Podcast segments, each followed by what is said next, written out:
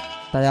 大家好，这里是电影不无聊，电影儿有的聊，我是替人受过的金刚。我是替人排忧的喜儿，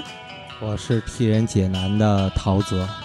对，然后我们这个名字啊，其实就选自这个三 T 公司这个组织。，对，大家但是呢嗯但是我先说一句啊，但是我特别不满意我这个 slogan，为 什么我就要里边要带一个瘦字的？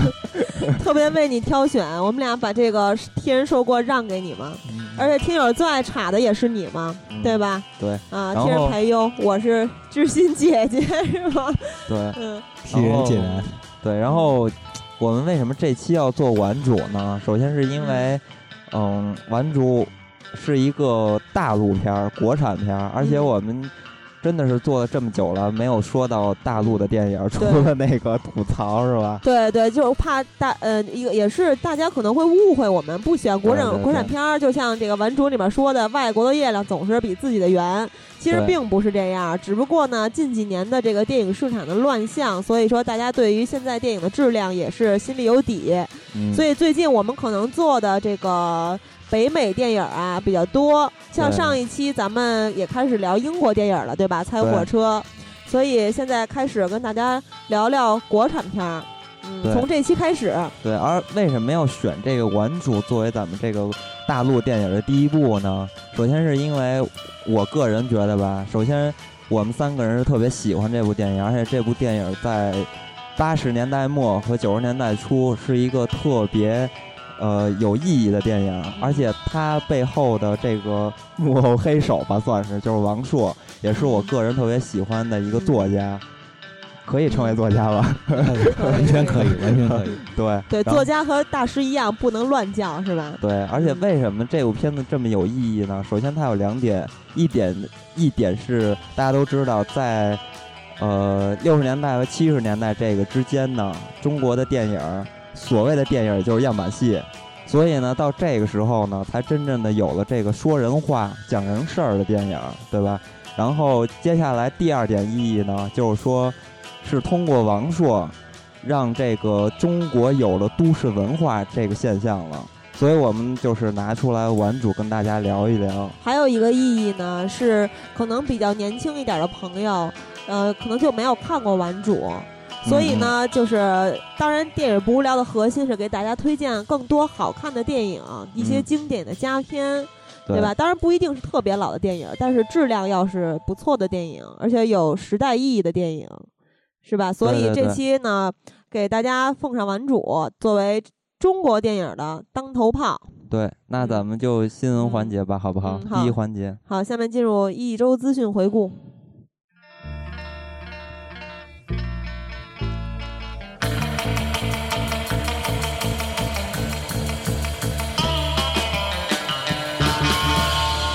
你那儿有什么新闻吗？呃，我必须得说一个，也是咱们听友和咱们非常喜欢的一个明一个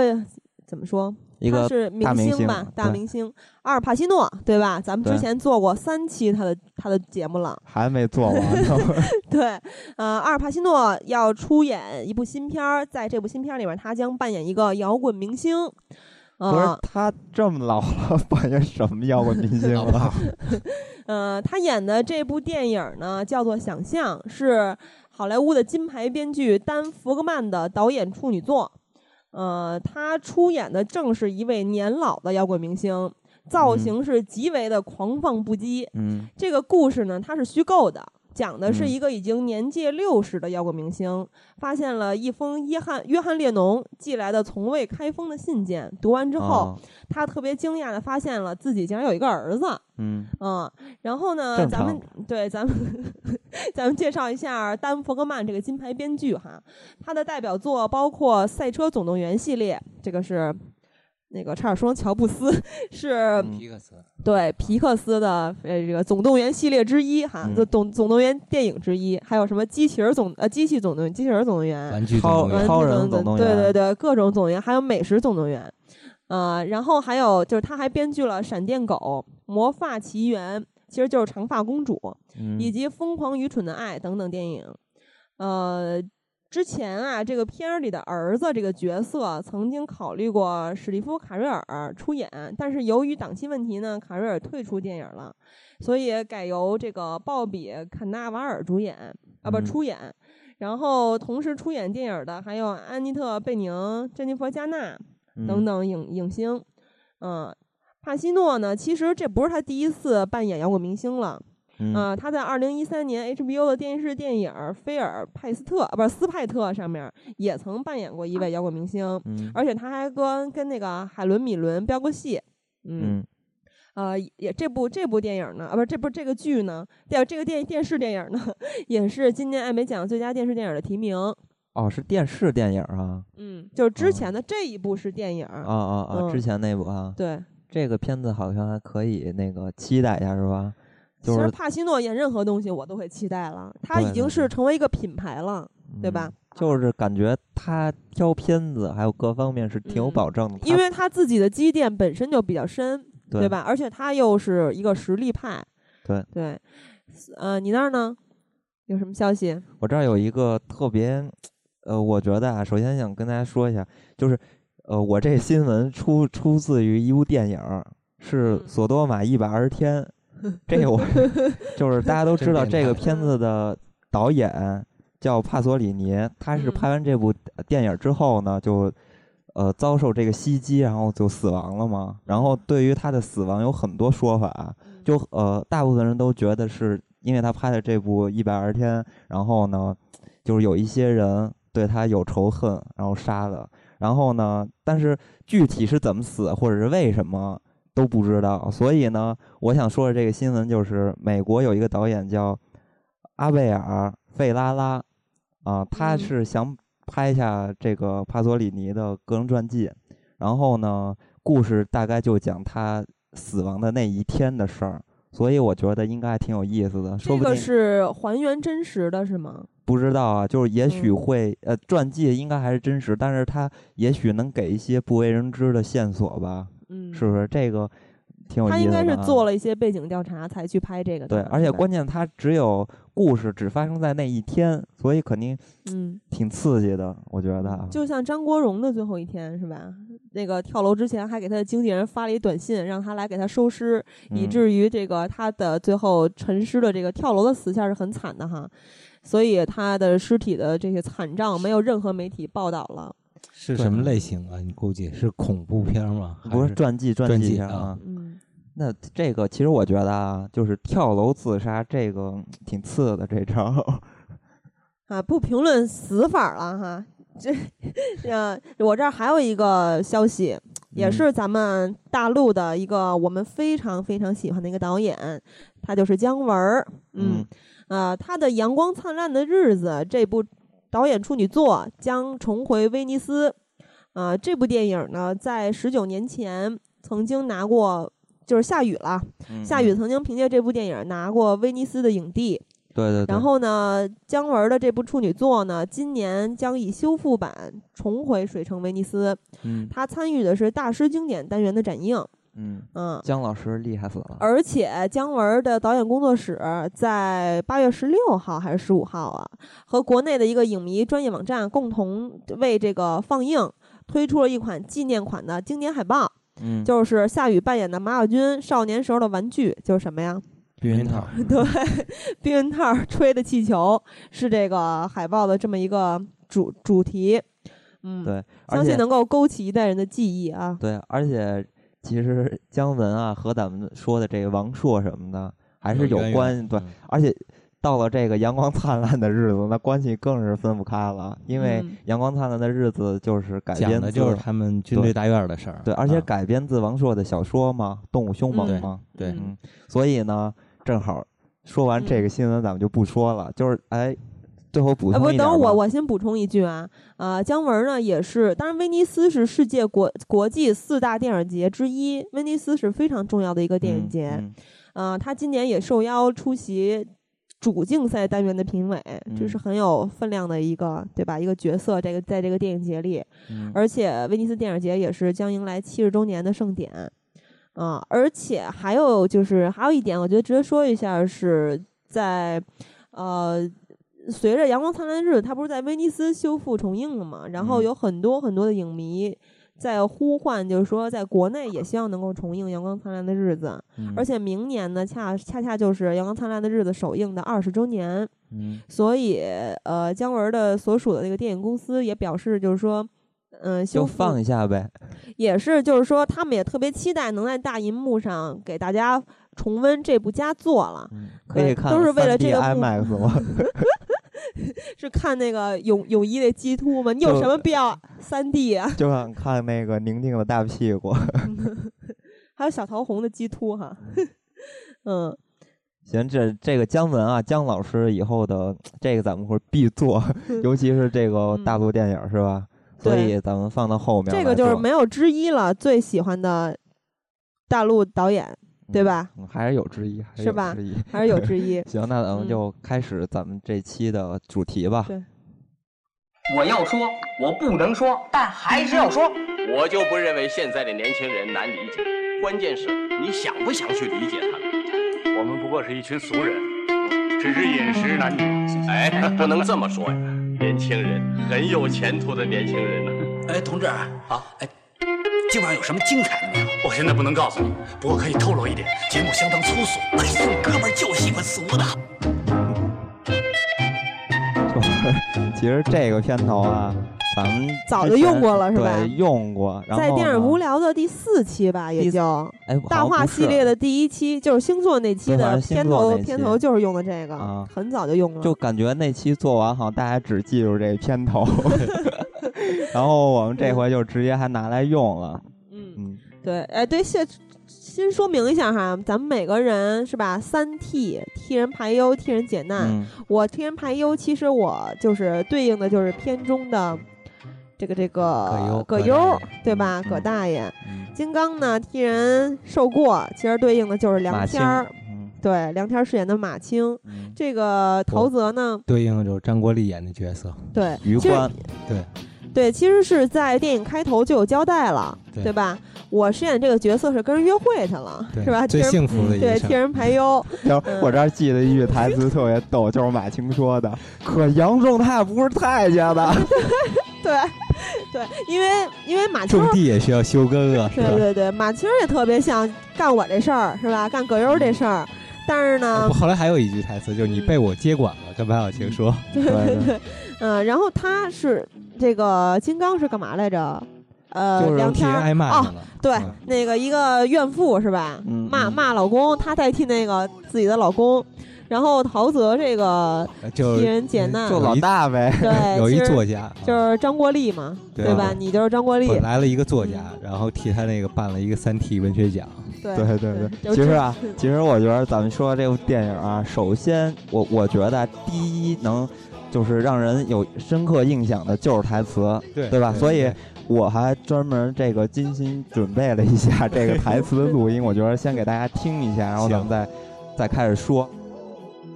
我是作家，叫宝康。您没听说过？ 没有，真对不起，我的笔名啊叫志清。志清。哎哎，哦，您想起来了？哎，我还是想不起来。您说吧，有什么事儿？是不是想在我们这儿体验体验生活？不不不，我的生活底子体验也足够厚啊。是这么回事儿，我写了一批东西，很精彩、很有分量的东西，啊，这旁边敲我敲告诉的那你个啊声音是正中都心是的，老玩对儿对对，啊。很多人看了以后啊，脑袋都嗡的一下子，傻半天。哦哟，哎，我说这话可一点没言过其实啊，确实有很多人看了以后啊都这么认为，认为啊，我最起码可以得一全国奖。哦落了空。哎，我不在乎得不得全国奖，我这个人啊对名利很淡薄，我只希望，希望我的劳动啊能得到某种意义上的承认。哦，随便是个什么奖都可以，您的意思是说，三哪怕是一个三 P 奖， 真不好意思，我是不是有点儿太露骨啊了？不 不不不，您恰到好处。你这不要脸的，你回来干嘛？这段就是我接着和你当那时帮哥们儿那段砍台去啊嗯词。对，被人虐的。你别回家了，你和老婆在一起多枯燥啊！你呀、就整宿的去神砍，哎，没准能砍晕几个小姑娘，就像当年砍晕我一样卑鄙的东西。往哪儿一坐，屁股发沉，眼发光，哎，跟抽水马桶似的，一拉就哗哗喷水。早知道您有这特长，哎，中苏谈判请你去得了。哼外边跟八哥似的，回家回家怎么一见我就没词儿了？了？我改，改屁改改屁！除了尿炕，这辈子改什么了？不过了，我坚决不过了。结婚前还见得着面，结婚后整个成了小寡妇了。不过就不过嘛。我虽然很想和著名作家们并排站一会儿，可是也不想因此就倾家荡产呐、这有红花道理也得绿叶扶啊！啊啊！您自个儿站台上领奖，那多寂寞呀！我们给您发奖的同时，也给一些著名的作家发发奖，哎，这样就显得咱们这个奖是结这果么回事著名儿作啊！家一个没来，您也可以一举跻身于著名作家之列。说说，咱把奖分为一二三等，这特等奖为空调，这个您自个儿得，最后这些奖其他品都各没兑类现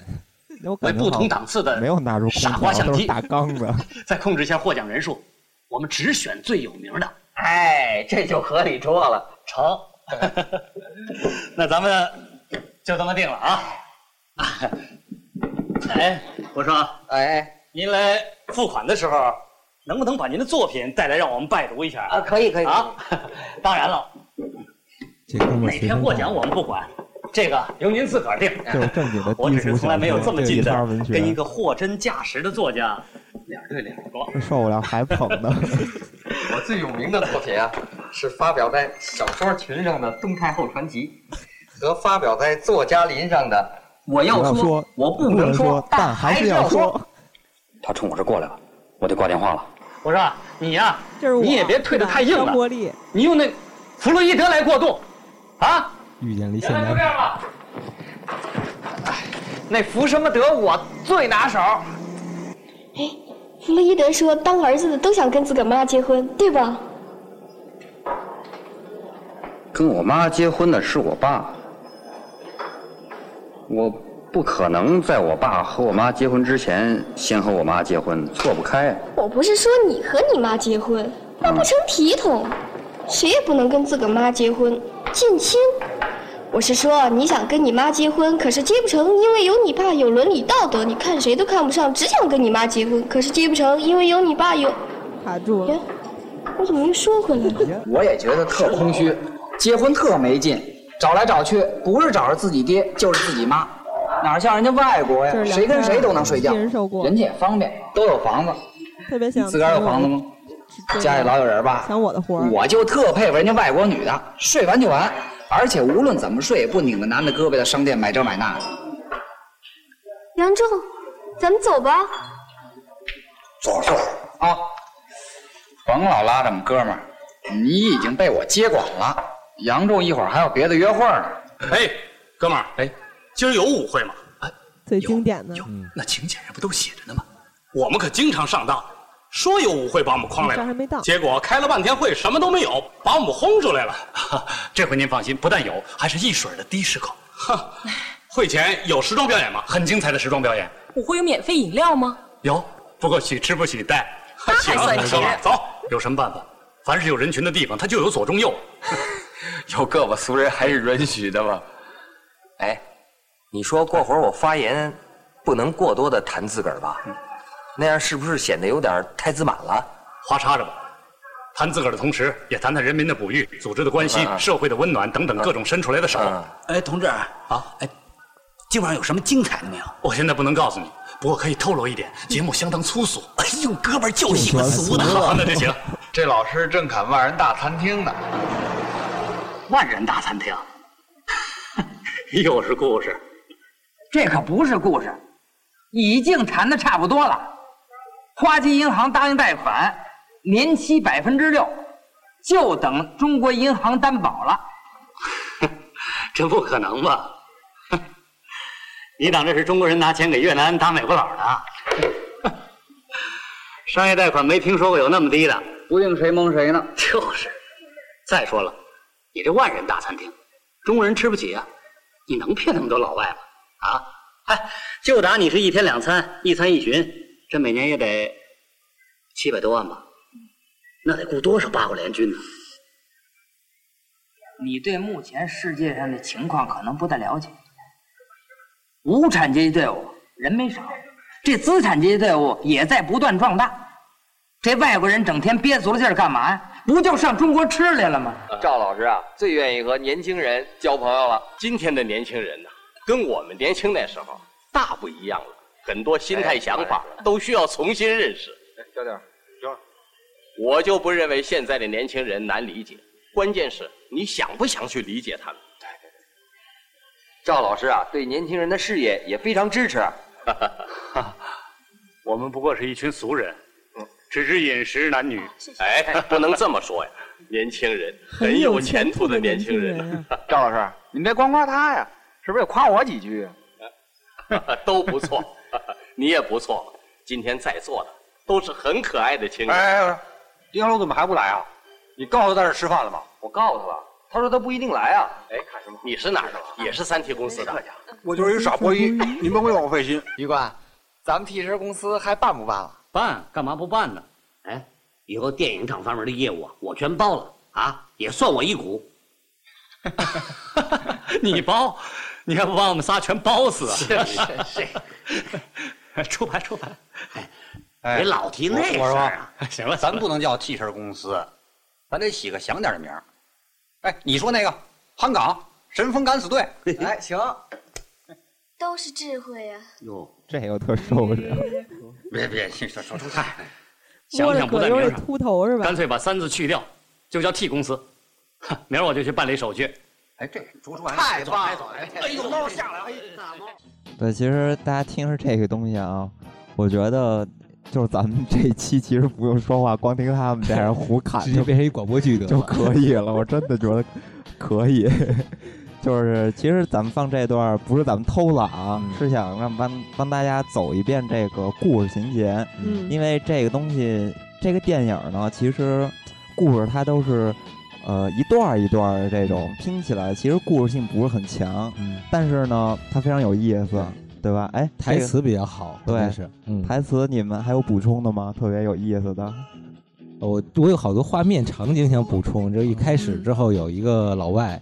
啊穿着一黄 T 恤，然后背面写前面应该写着我是我是老外，背面写着啊没有外汇券儿、对对对 就我特别反映时代的很多东西。我就记得开头不有一个哥们儿纹身吗？ 哦画的是吧？拿钢笔画的，特别酷。不是，那应该这是个真真的，就是说对他对想反映那会儿的纹身，对对，就特别像那很 个叛逆的白描， 对，纹的特别刺，对，啊然后而且还有这个穿着白制服的警察，我真的是一点儿印象都没有了。啊我还有点印象。对，我也有印象，而且你看那个警察，就那个交警，啊嗯比现在专业多了。我看那手手势嗯那么多，啊跟跳舞似的。对我还以为跟那个呃聋哑人说 话呢。这警察别说，还真有几场戏啊。嗯其实我觉得啊，等会儿，就等会儿，我再补充一句，有一句台词特逗，说这个张国立说的吧，说瞅宝康家那操性，家识字嘛，我都怀疑。对对对这是其实是他们互相瞧不起哈，对里边儿有很多，在咱们现在看来吧，就这肯定过不了审如的。果有点过的话， 就比如包就说，嗯从台词对吧？比如说里边到嗯会说到他们那个赵老师批评他们，嗯说那个现在他们，我问他们，那你们就是多跟人接触一下，别嗯找这么多，就是扩大一下自己的交际面儿。嗯呃然然后赵老师说，你猜他们说什么？他们说朋友只有两类，一类是可以性交的，还有一类是不可以性 交的，就是这种话现在放起来，没戏其实对，还有里边儿他们就是那社区服务的时候，对然后给人那个手那个手淫者对过度的一个人对，还有那个有怕老婆见老婆就 晕那那个，肯定是因为他老婆性欲太强。对，啊就各种乱七八糟的这些事嗯儿，其实。就是他们里边这些语言啊，堪比这个相声了，是不对是嗯对对？而且非常生动，关键对对对，啊，咱们就是具体的这个内容啊，咱们就不跟大家说了，因为这也比较碎。就是大家如果没看过的话，赶紧去看一下这个咱。嗯，其实量也比较少，就一部嘛，大家补对起来也很方对便。而且这个片子，咱们在节目里推荐过无数次了，我记得，是吧？嗯对，不是说过吗？你曾经特意跑到电影资料馆去对对看对顽对主的这个放映，对对对，就是反应特别好吧？不过八十年代好像那会儿这个片子看的人不是特别多。哦，对，还有一场景啊，我想想说一下，它里面好几次提到，当时大家都喜欢看电影，看电影是一个特别嗯最嗯正常的一个娱乐活动，是吧？然后还有一片子片名叫什么 《奥比托斯驴》，对对，在行动，然后嗯， 特地我还去网上查了查，没这片子，我这是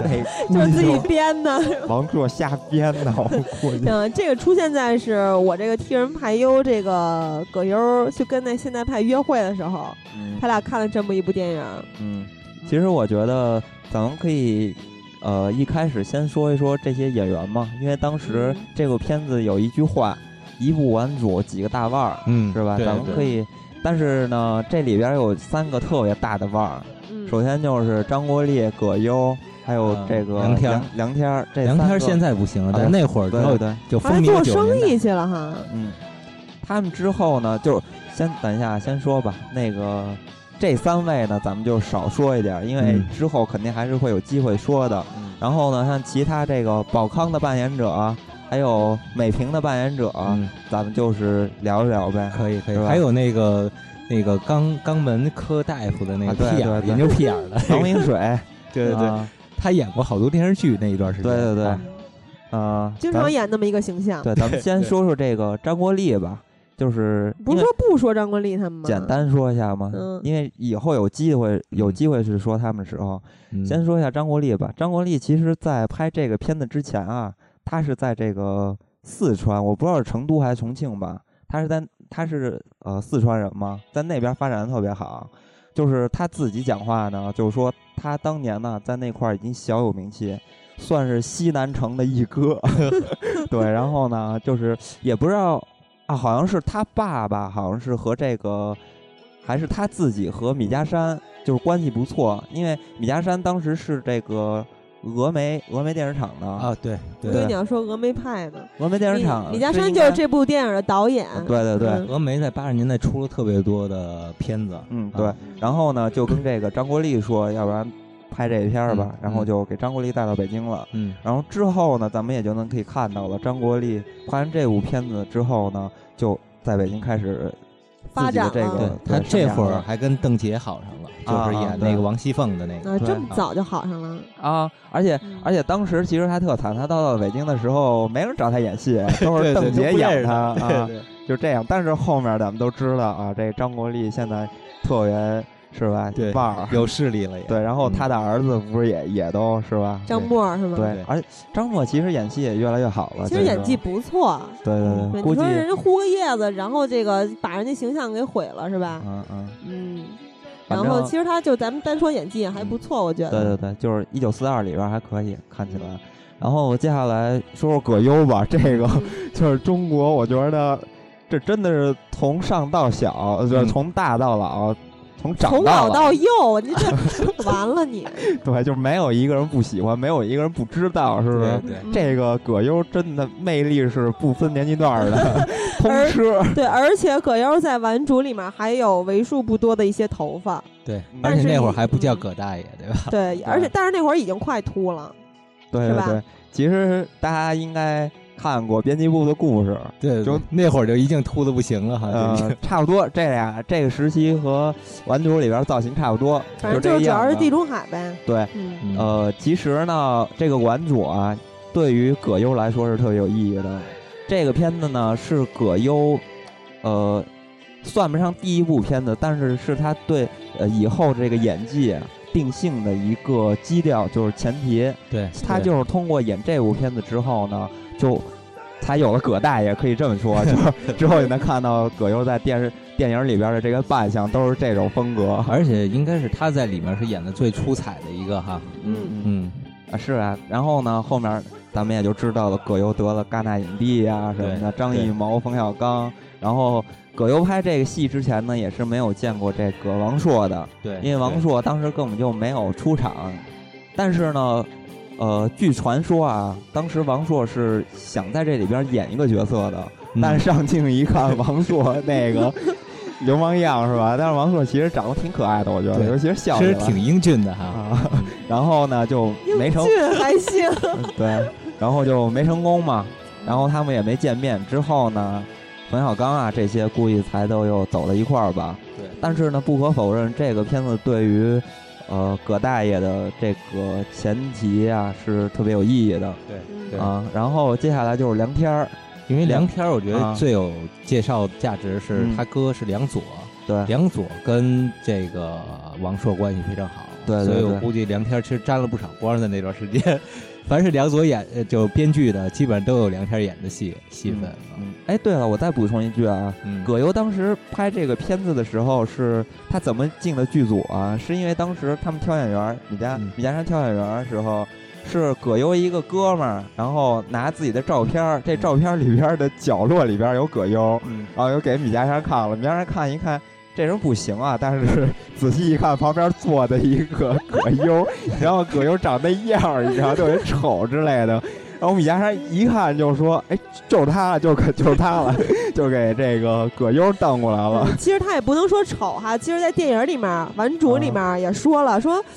呃，和哎，不是是在甲方乙啊，方甲方乙嗯方里面说了，这冯小刚拍的，当然也是这个王朔编剧的哈，嗯嗯，说说这个当时结婚的时候跟这个谁什么培来着，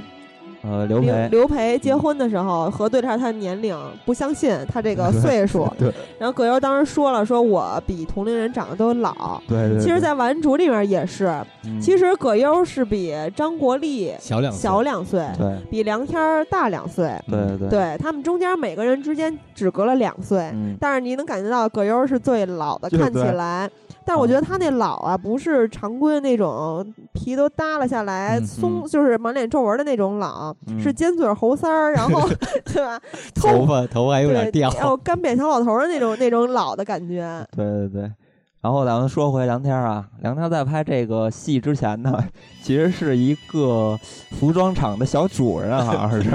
就是也是卖衣服的。在那个年代，大家都知道，就是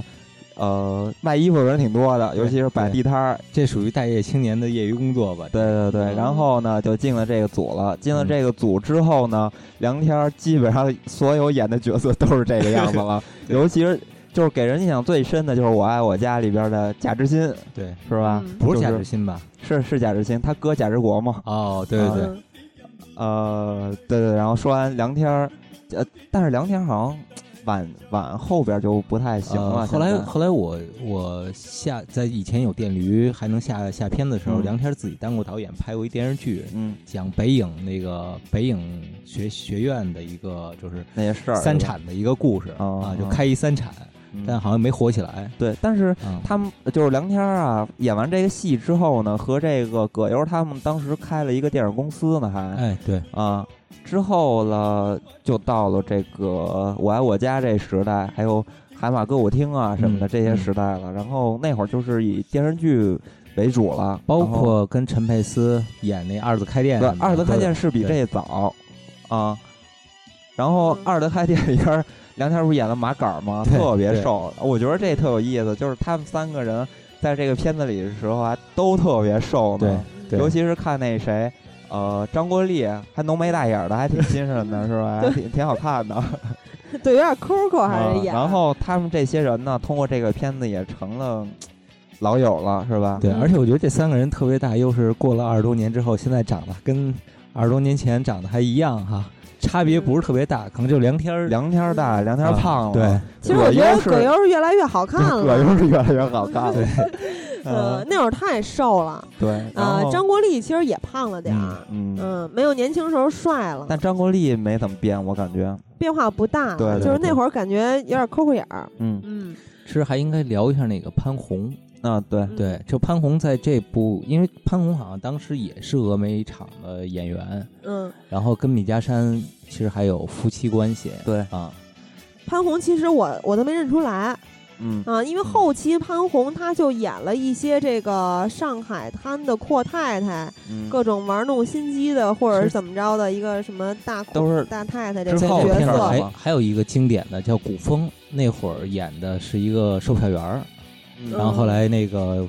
做股票发财了，然后怎么样的一个故事？啊嗯，其实感觉潘虹是不太符合这部电影的调性的，对对是对吧对对，感觉有一点儿出戏，不能说他演的不好，有因点为他正经也吧是一个比对较优秀的演员。对对对，还是气质不不符嘛。对，但马小晴演的就非常好 啊。，对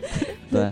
呃说说马小咱晴对，可以说说马小晴啊。马小晴这个人是特别可说的，而且我估计咱们将来也没什么机会可说了 对对因为对呃，但是马小晴在那个年代其实演过不少这样的电影，比如说《北京泥枣》嗯其实演的也哎是个售票员嘛，对对对对吧？对然后她是一个特典型的这哎，么一你个知道姑马娘小。晴是童星出身我吗？知道，就是谢晋嘛，谢啊对晋对导对演。对，他是在十一岁的时候就演了谢晋导演的一部电影儿叫《啊摇篮》。对啊，这个片子他所以他是一个童星嘛，童星出身。之后呢，马小晴其实是一个挺叛逆的人，嗯对吧？然后他是本来他的学习成绩不错，但是他演完那个《啊摇篮》呢，就就想当明星，嗯然后就非要报考这个艺术学院。他嗯们那会儿还应该是上上海这个电影学院吧，嗯上戏是上吧？戏对呃，他就偏要考上戏，最后呢，呃，进去了之后，还是因为就是教学理念吧，他自己不喜欢。嗯嗯那中国的教育不就这样吗？磕磕绊绊的，什么也不让干什么的，他又退学了。所以当时在很多人眼里，其实这是一件特别大的事儿，是吧？对对就是说那个年代就走向失足青年的 前前期了哈，这得迈出第一步了。然后呢，就也不知道怎么着吧，跟跟这个米家山给联系到一块儿了。对，然后联系到一块儿呢，他知道有这么一部戏，因为嗯之前呢，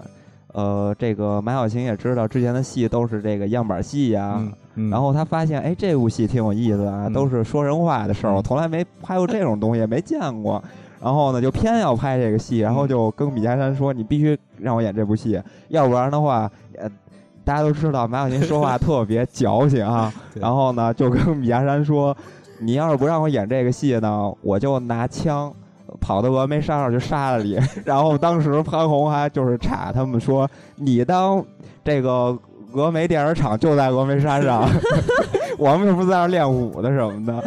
反正最后吧，也就演了这片儿了。嗯演了这片儿之后，其实这里边儿女性角色不多。嗯对，呃，他是就印象特别深刻的一个嗯啊，而且她的戏也不多嘛，对然后对也就是还不错吧，最后还得了一个最佳女配嘛，是什么奖这来着？个好像百花在当奖吧？。对，在当年电影节，那是上海的那个百花电影节，应该有六项提名呢，还。嗯，对对对。然后她得了这个最佳女配角呢，嗯，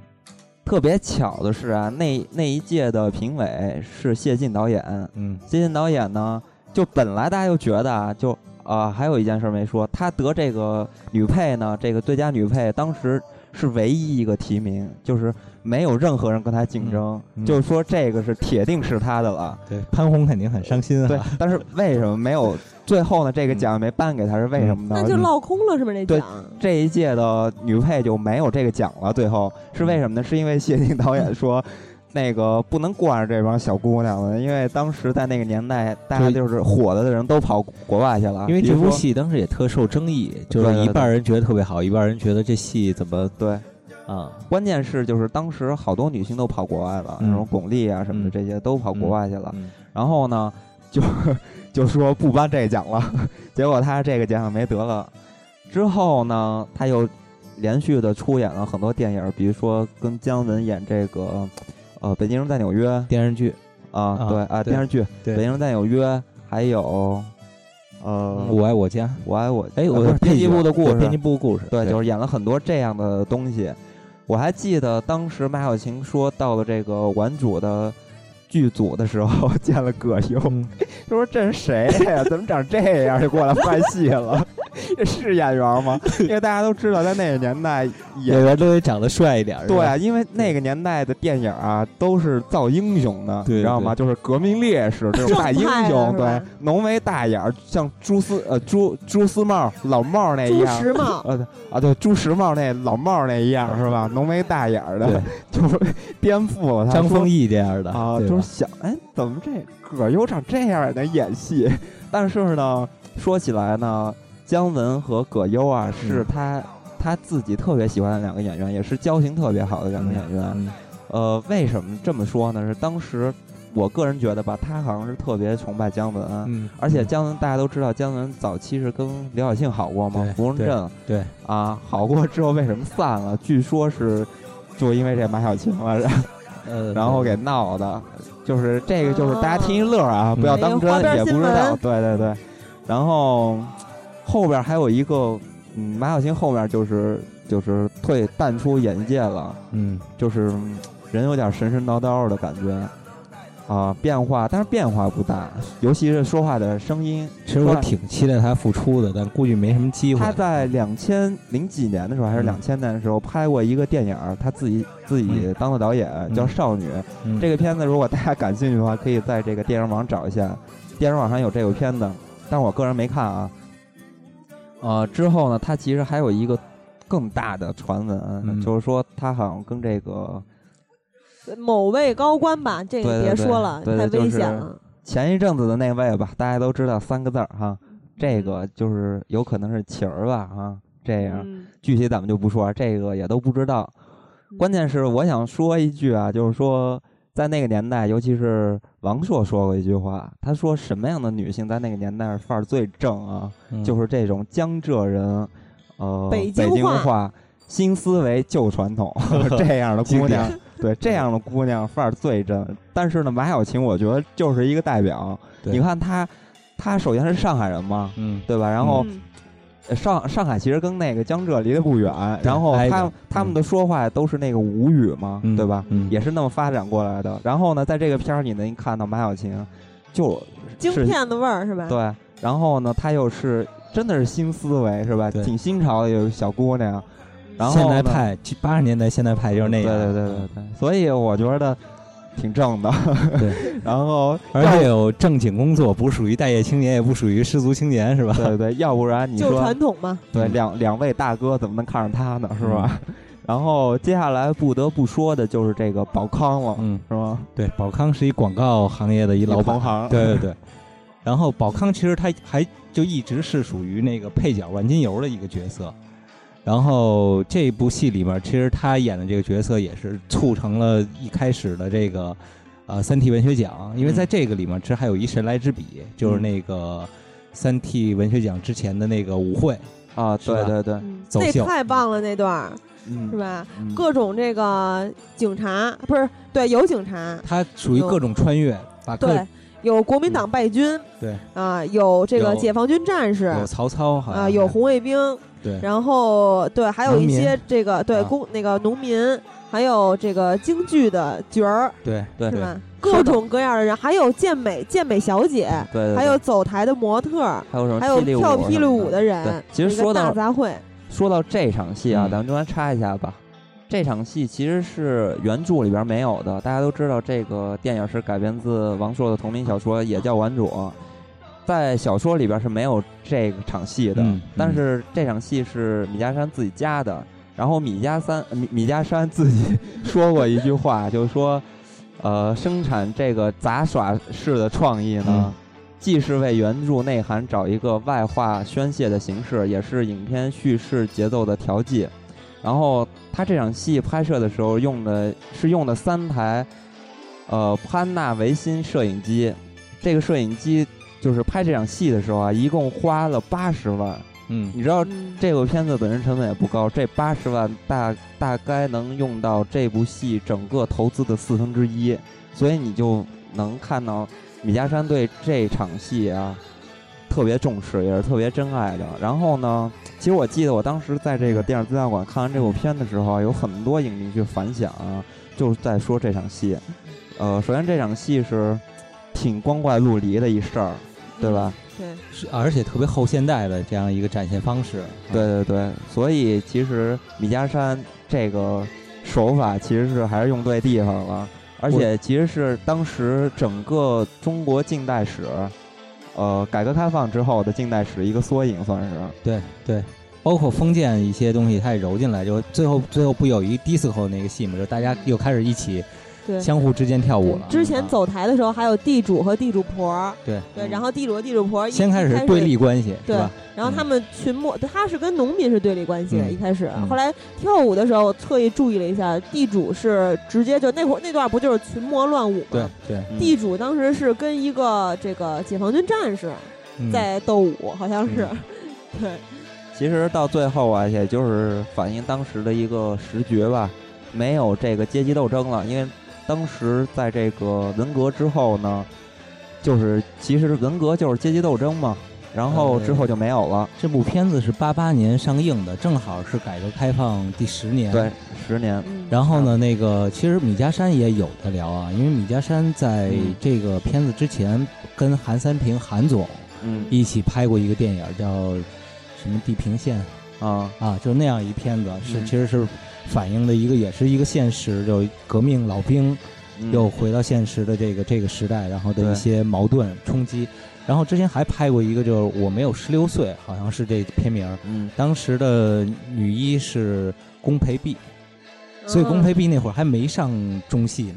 嗯嗯，所以米家山还是挺能发掘人才的。其实我觉得这哥仨儿也是被发掘出来的。对， 而哦还想说一个米家山另外一部戏叫《圣保罗医院》，哎嗯对这圣看保罗嗯医过院对之谜》是吧？还是叫嗯就是叫圣保罗医呃医院？这个片子其实是算中国这个邪典电影的一个代表作了，也算。对，当时被定义反正是恐怖片儿，但是是很不一样的恐怖片儿，跟当时嗯悬疑对其当时是很多人的童年噩梦嗯，，有这阴影。对这个片儿，我也是有幸看过。如果大家想看的话，还是电视网。 就对这种东西电的视话网有很多很多的老片儿，包括《银蛇谋杀案》，电视网都有。对然后大家可以在豆瓣上找淘淘林那小淘淘，就是喜欢电影的朋友应该都知道，可以其实可以关注一下他。他这个在电视网不是他在豆瓣儿建了一个豆列，就是电视网有的这些老片儿。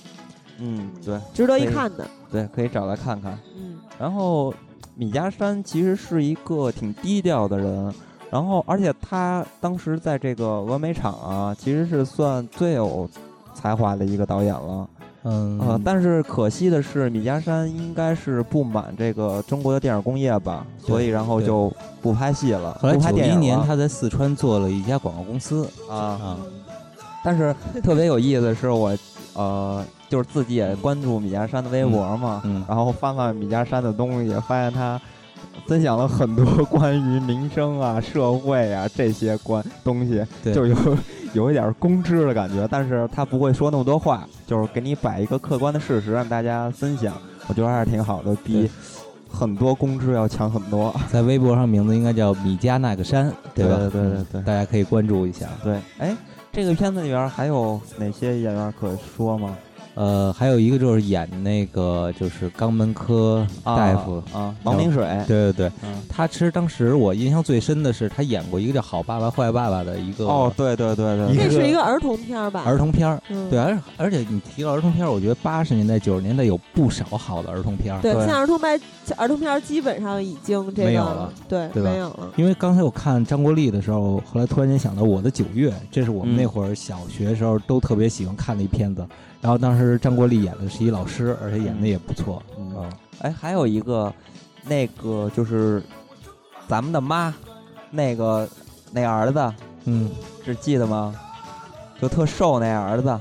那个人其实也是经常出现在电视剧、电影里边儿，而且他总是就是一口哦这个上海话，对对那个他妈是革命对义务挺进报的那个是吧？不负责任的这个这这个伪知识分子的感觉，这呃，个形后象。后来我看米家山之前的作品啊，就是，呃，这个就是这个人具体名字我叫不上来了，但是他也出演了，嗯所以他们应该是一波儿哈、嗯就跟米家山他们那个，嗯对，那其实这些演员差不多就是这些吧，给大家印象比较深刻的其实就是这些。还有一个就是那个张国立饰演那角色的老爸，嗯，也也挺葛的，对对对，就是一老革命吧，算是。嗯啊，其实说完这些演员啊，其实里边还有一个人可说，嗯就是咱们都知道这个片子里边有一个主题曲叫那个王迪唱的，王呃迪什么老忧师唱的忧，忧心忡忡者说哈，对对对啊，就这个歌啊，首先特别好听，然后这个王迪也是特别可说的，对，就是中国摇滚界上还有这个跟中国崔健的是一波儿对对，吧而且嗯他是正经的第一个严格意义上可说的这个音乐制制作人。对对对，和他也不光是给这个片子做过配乐，啊，他还给那个一些当时其他的一些电影都做配乐。然后嗯他当时那个自己那个乐队叫单身汉乐队。嗯行，那咱们说到这儿，就赶紧给大家放着听一下吧。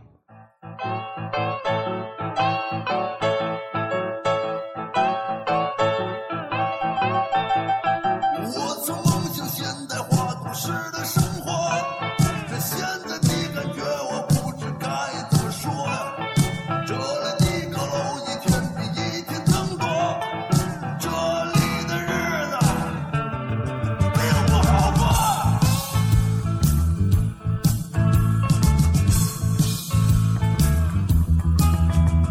拉个朋友在酒馆里随便坐坐。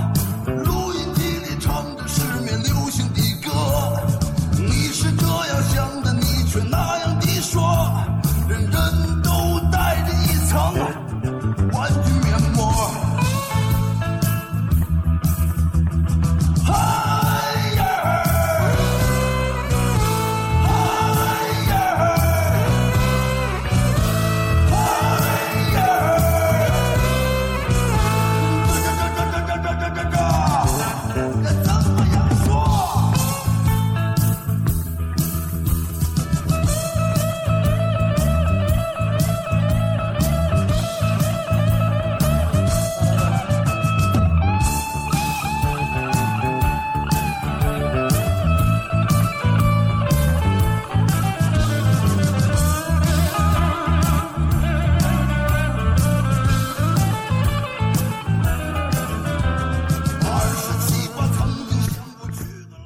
呃，这首王迪唱这首歌的一个是开场的这个片段，嗯还有一个就是有一段就是王迪的现场乐队在那儿唱。然后王迪这个人值得介绍是，第一，他跟很多先锋的这些导演，嗯，合作都很多，尤其是张元儿合作的比较多。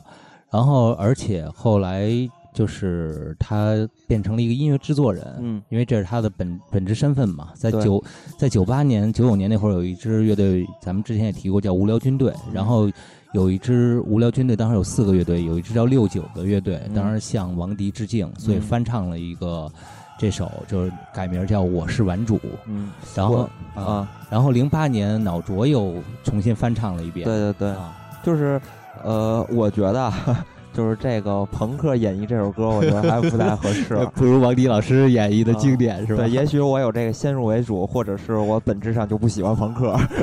这种东西。不过不过这首歌王迪确实唱的不错，非常有啊那时代感对和画面。而感。啊且王迪的嗓音真的是好听。对啊、对，嗯，行，那咱们接下来可以聊一聊这个背后的推手了，真的是这个片子的精神。嗯对，吧聊一聊核心吧，说说王朔是吧？哎啊，呃，首先我想问金刚一下哈，嗯呃，玩主据说是第一部完整意义上的王朔电影，嗯。这句话是你是怎么理解啊？其实这样的啊，就是首先有很多人说王王朔的东西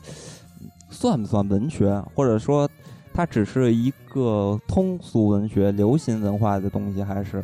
但是呢，我觉得王朔真的是九十年代和八十年代中国近代的这个文学家上特别重要的一位。嗯为什么这么说呢？首先，咱们可以看到《顽主》这部电影啊，这部电影其实是在八九年还是八八年？八88年八八年的时候有一个词儿叫王“王朔年”。对，为什么这么说呢？是因为当时那一年一共有四部王朔的电影，呃，小说拍成电影上，对就是上上映。嗯呃，其中是那个一半儿是火焰，一半儿是海水，还有一个是大喘气，还有一个轮回，然后接下来就是顽主。当然呢，这四部电影里边儿最好的还是顽主，然后也是演绎的最好的，然后也是最符合王朔本身的气质，也是符合他的小说精神的。对是吧，所以这一年呢，对于王朔来说是特别有意义的一年，因为王朔在之前其实也写呃小说，但对是没有引起过多的关注，就是因为他的东西跟那个年代很多的东西不一样，然后他又特别冲，是对吧？王蒙评价过一句，就是说，自从王朔以后，才开始有了写小我的这种小说，就是反映自己这一面了。以前说的都是大我，对这样的。嗯，然后呢，特别有意思的是，呃，《顽主》这个电影拍完之后呢，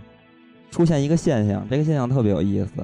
是很多人通过电影来说王朔的文学东西，而而且把所有关于电影的东西全都抛弃了，嗯完全是这个争议全是在王朔身上。就是说，大家研究的，当时有有两个电影的媒体吧。具体的是什么杂志我？我具体忘那会了儿，应该有大众电影吧？呃，不那是那个两个电影还不是这个，然后哦呢，你说他们电影是吧对啊，他们就是搞了一个研讨会，嗯，就是专门研究这部电影，但是研究这部电影的时候，基本上都在争论这个王朔文学的东西，嗯，所以你可以看到这一年对王朔来说特别有意义，而且《顽主》这个片子呢对王朔特别有意义，所以我说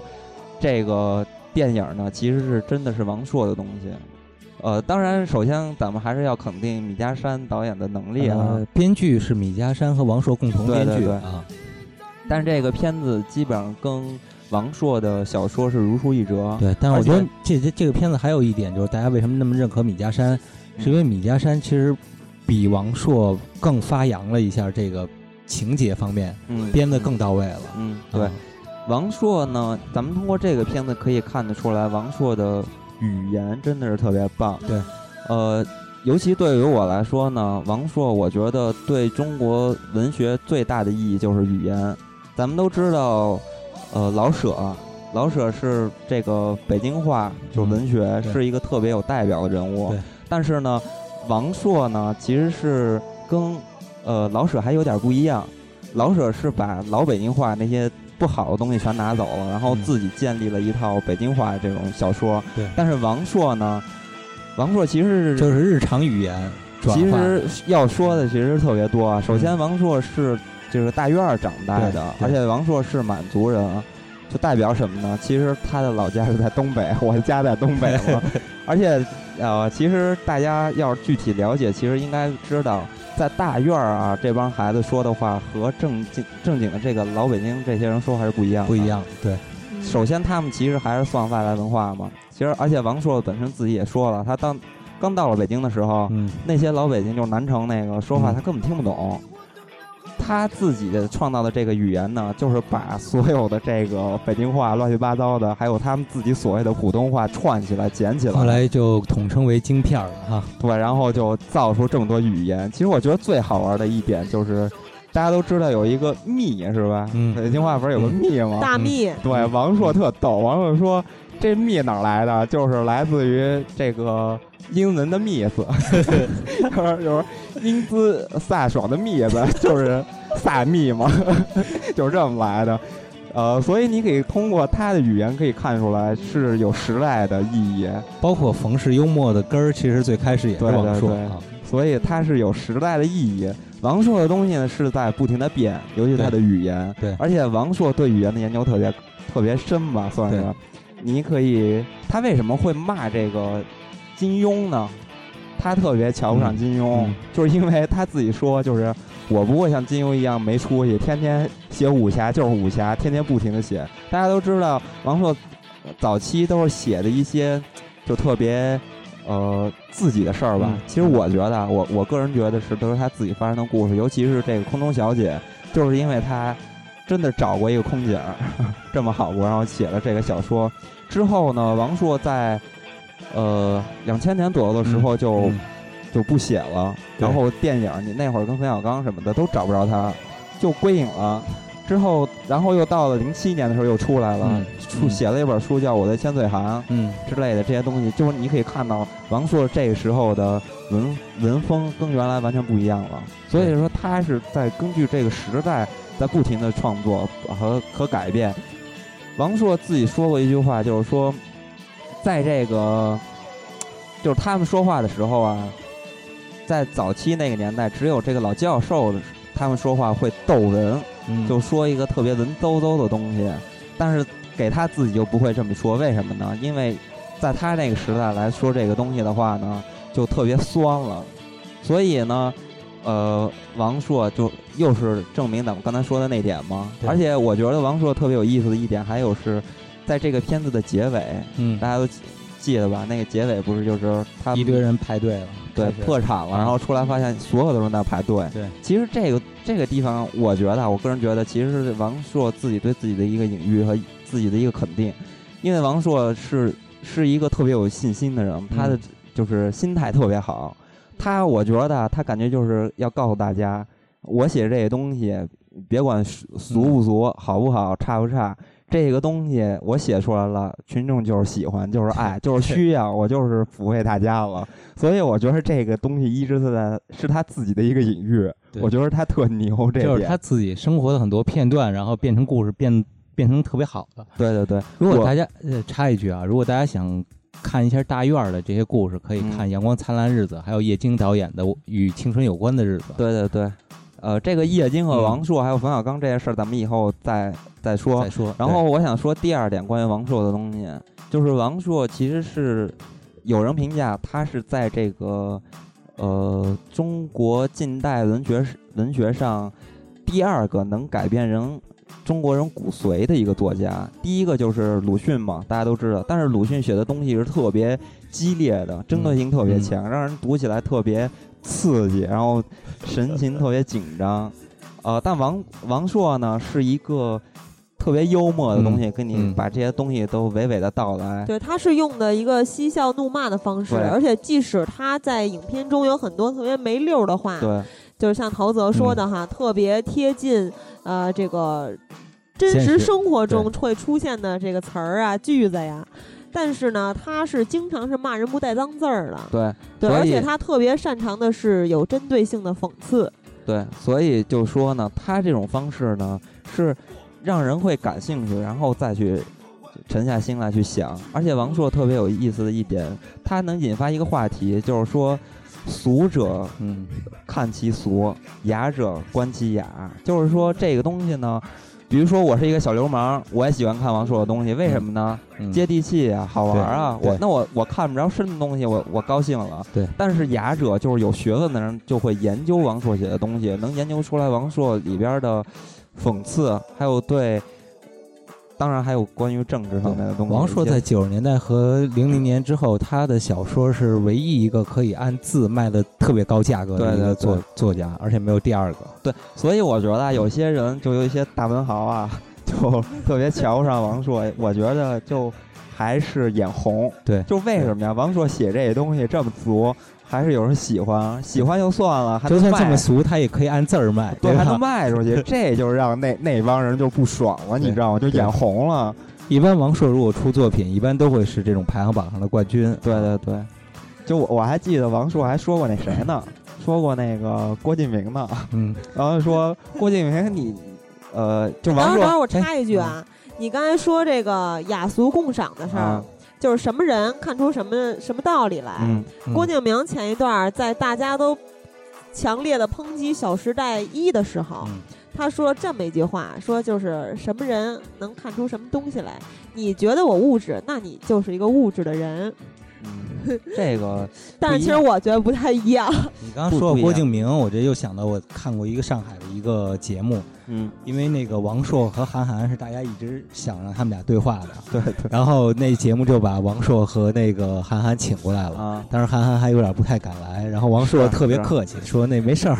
就是大家交流交流， 真的真的要说啊，就是韩寒这个，你看韩寒说话特狠，特能骂，跟王朔比，那真的是太次嗯了。对对而且我就感觉啊。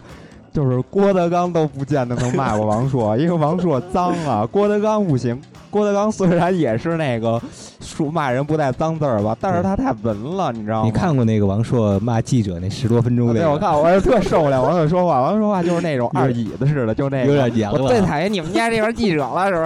是？我去，学得太到位了。你刚才王想说王朔骂关晓明什么呀？ 啊，没有骂，就是说了，王朔他他觉得中国小说的集大成者是《红楼梦》嗯啊，嗯就就然后就说到这个郭敬明这事儿了，就说这个王猛说过一句郭敬明和韩、呃和那个王朔之间的差别。王猛说那个，因为王、嗯呃说那个王朔是那个小我的开始，但郭敬明现在是微我的开始， 这微时代。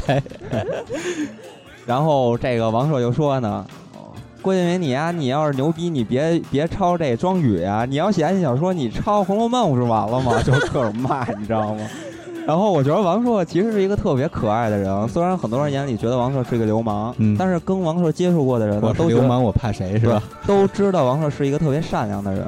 比如说梁文道、嗯，窦文涛嗯这帮人，其实他们都特别喜欢这个王朔。对然后我我尤其喜欢王朔什么呀？笑，嗯就王朔笑起来特别可爱，嗯，而且他是总是笑吧，不是在他讲了一个段子之后，笑点的该该有笑点的地方笑，他讲完哈哈就笑，而且笑的特别好玩儿。今天咱就不提王朔的绯闻了哈，如果提绯 闻，王朔绯闻也挺多的。对对对，咱们这个其实现在说王朔的话，也就是点到为止。之后咱们会专门拿出来王朔和中国的这批导演的一些这个片子啊、影视作品，对咱们一块儿来说。对嗯然后说了这么多王朔呢，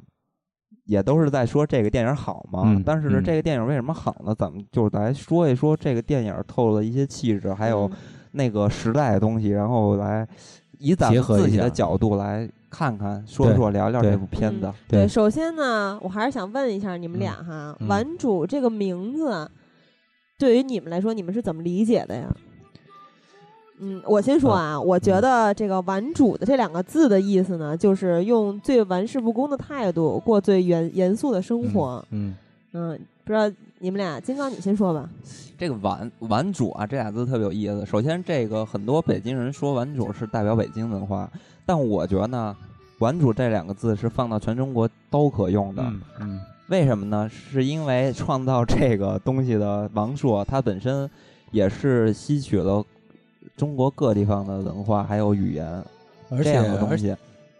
啊，然后呢，我特别想说“顽主”这两个字特别有意思。首先，“顽”这个“顽”其实就是在当时，大家应该能感觉出这种态度吧，一种叛逆的感觉，然后顽劣对嗯这种特别纨绔叛逆的东西。然后“主”呢，就是一种特别自信的东西，就是爷嘛，嗯就是特别自我的东西。嗯所以这两个字放在一块儿，不就是这个我特别牛逼、特别叛逆的大爷嘛？不就这样不吗？就是我是流氓，我怕谁吗？你是这意思是啊吗？所以我觉得，其实玩主啊，还是代表着一个心理的状态，而不是说这个人的行为方面去判断，而是在说这个人，呃，格格不入，或者是我我敢颠覆这个时代。然后嗯呢，我又特别有信心，我又我的心态又特别好，我觉得是这么一批人。对，我觉得玩主有一个特定时代啊，就为什么现在的人不不太称自己说我是玩主，就那个时代其实是一个正好改革的一个时代，需要一些词。然后王王朔呢，正好就是因为那会儿会有一批纨绔子弟，可能我不上班不工作或者待业，但是其实他们不是不进步，嗯就是玩主并不是一个贬义词，对其实是一个中性词，甚至有一点褒义词，因为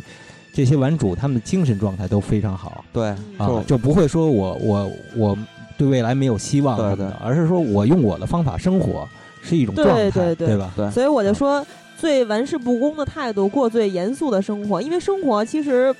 是比较严肃的一个事儿，对嗯但是他们用这个态度过这个生活，其实我觉得主有一个我自己当家做主的意思，因为你记得吗？上来有一个大哥，特别想打张国 立对，对说对你他妈让我抽两巴掌，我求求你了，差点把张国立给打了。我就然后说呢不是这么说，说那个、嗯我长这么大，我都没一回对做过。 对我马上就要说了，他说我没有自由，从小到大没有一件事儿我自己做过主，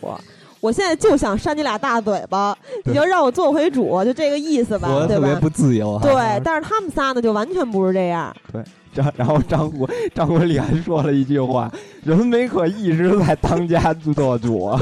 特别逗。其实大家不知道嗯知不知道，啊这个片子当时是选的时候啊，不叫顽主，叫五花肉。嗯，然后 后面后面说改一改吧，就改成了顽主了，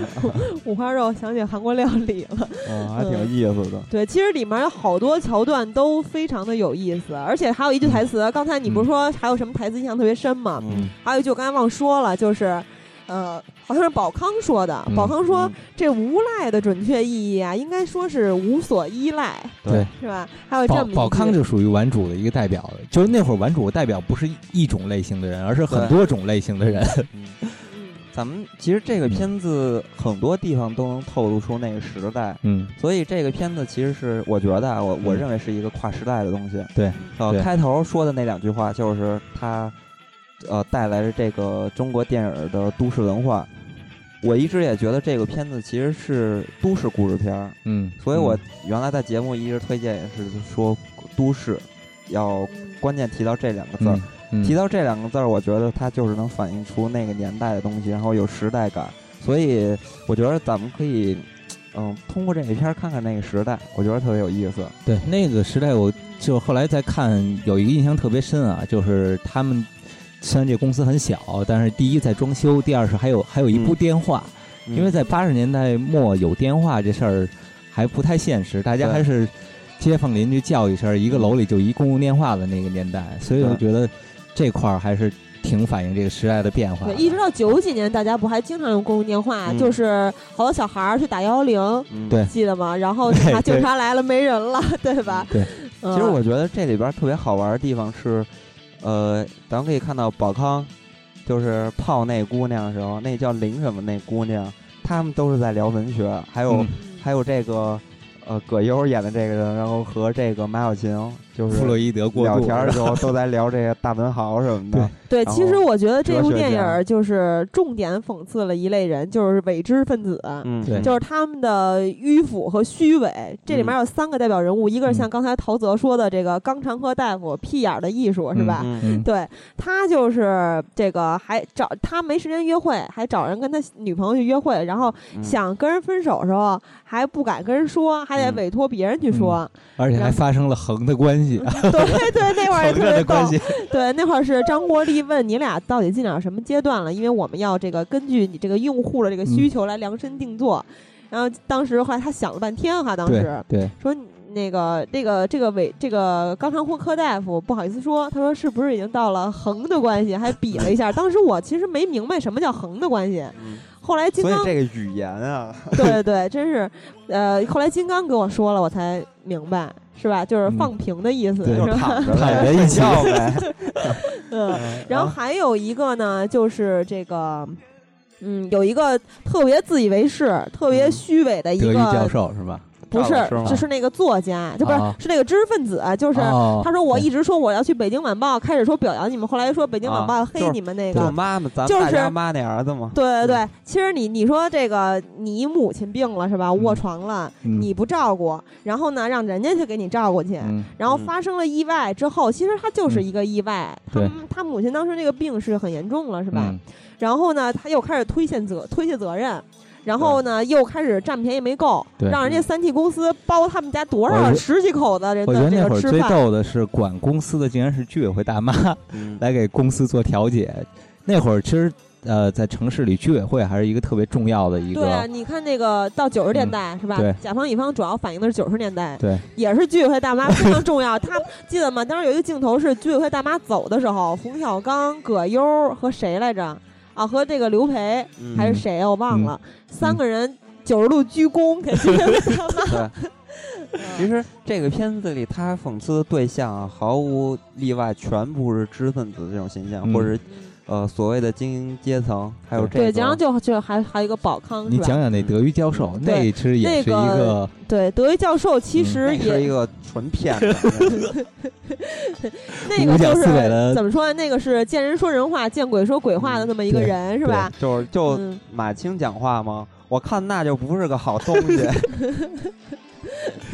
对，不过马其实当时说的是宝康，因为啊宝对康后来起诉他们了。嗯，对，是宝康让人家办的三 T 奖，结果对最后宝康他也是个知识分子嘛，对虽然他对写的是地摊儿文学对，结果最后的时候他是跟那个另外一个就不养不养不所以不不管自己所以娘的那个那一块儿起诉的人家。对，所以那个时代其实还存在一个，就是知识分子看不起这些待业青年啊、失足青年和这些创业，算算是第一波创业青年吧。这帮人应该是，虽然那会啊儿他们并没觉得这是不是创业，只是说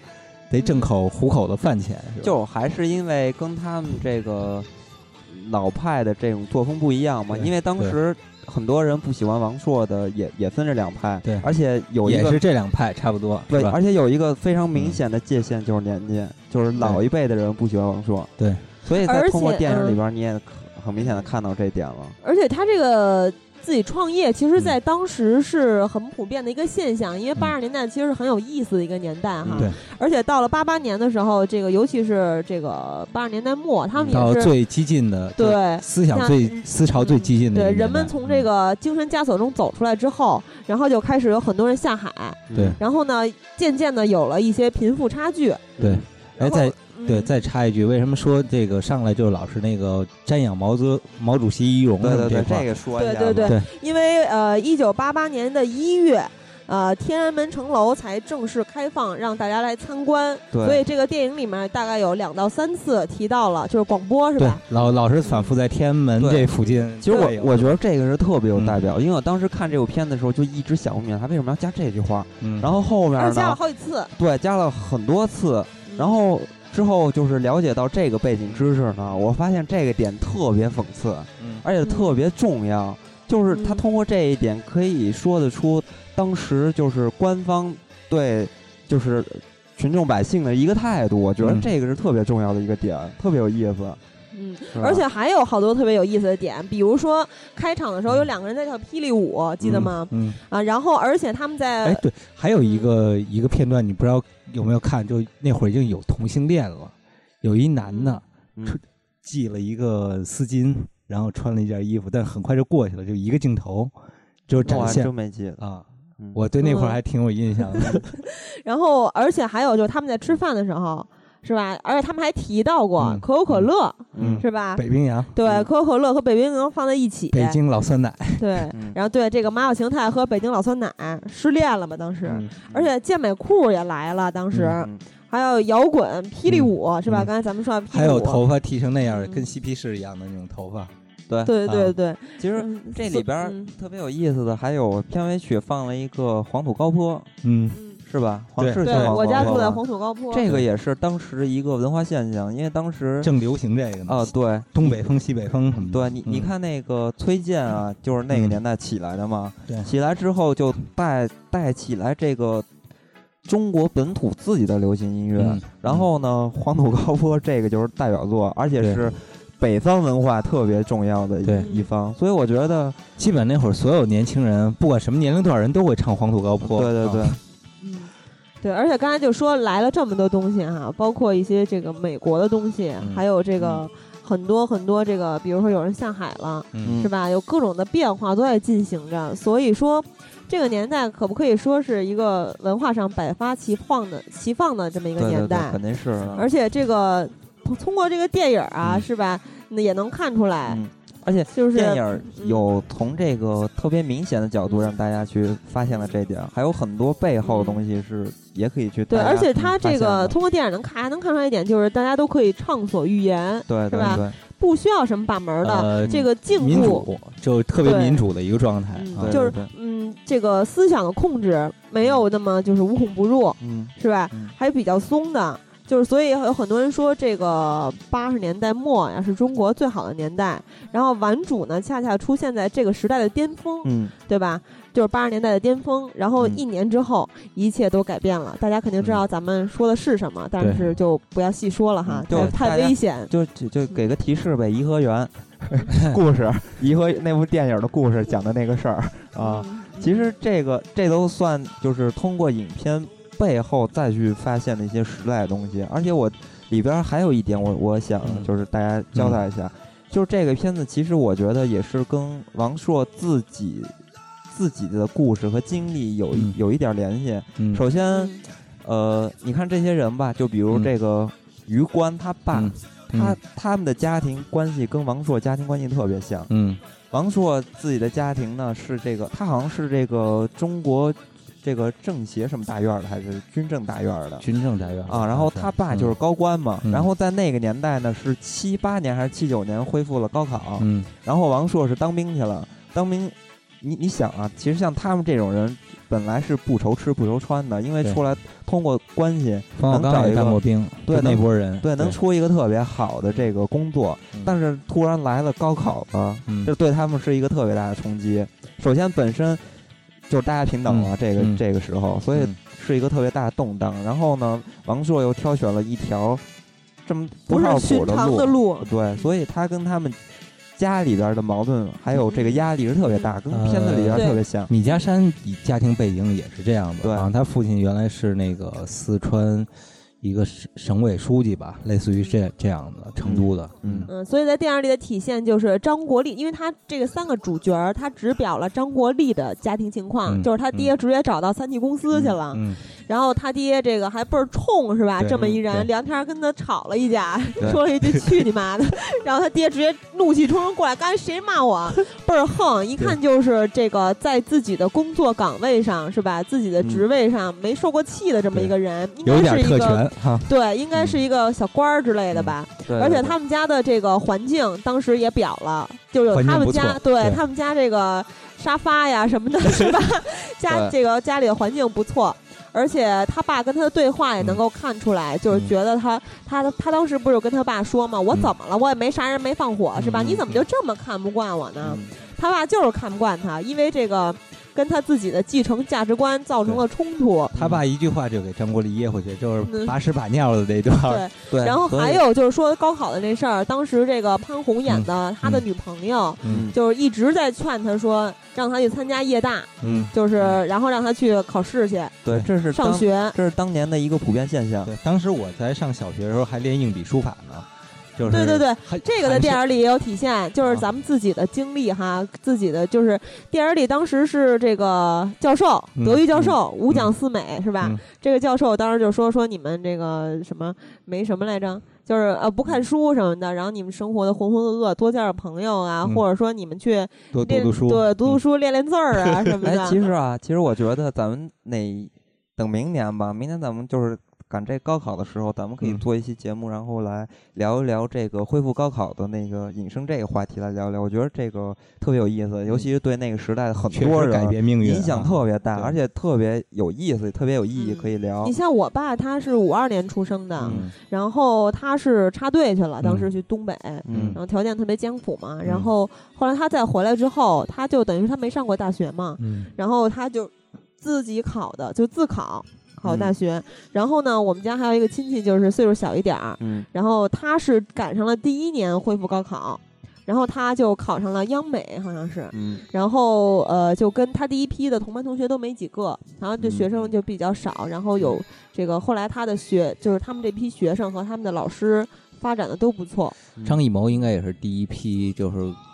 重新有这高考的时候、考进北京电视学院的。对，然后其实王朔啊，就是大家都知道他没有上过那个大学什么的，嗯就是学历特别低嘛。嗯但是其实恢复高考那会儿，好像据说他是参加过考试，但是落 榜了。嗯然后呢，啊之后呢，王朔就坚持自己要发表文章、写文学了，搞文学了。嗯，呃王朔这人特别神，而且他玩这个东西啊，现在的人才开始玩，比如说这种特别炒作的这种东西。王朔当年呢，就是他，他也知自己知道很多人骂他，然后呢，他又自己写了一篇文章，然后笔名是这个毕奇，然后就文章内容就是。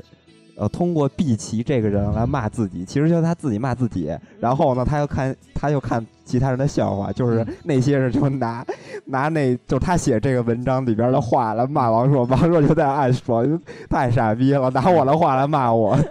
他就是这样，然后这样还正好能给他推一把，你知道吧？然后又又持续的火这 种，我觉得王朔特鬼，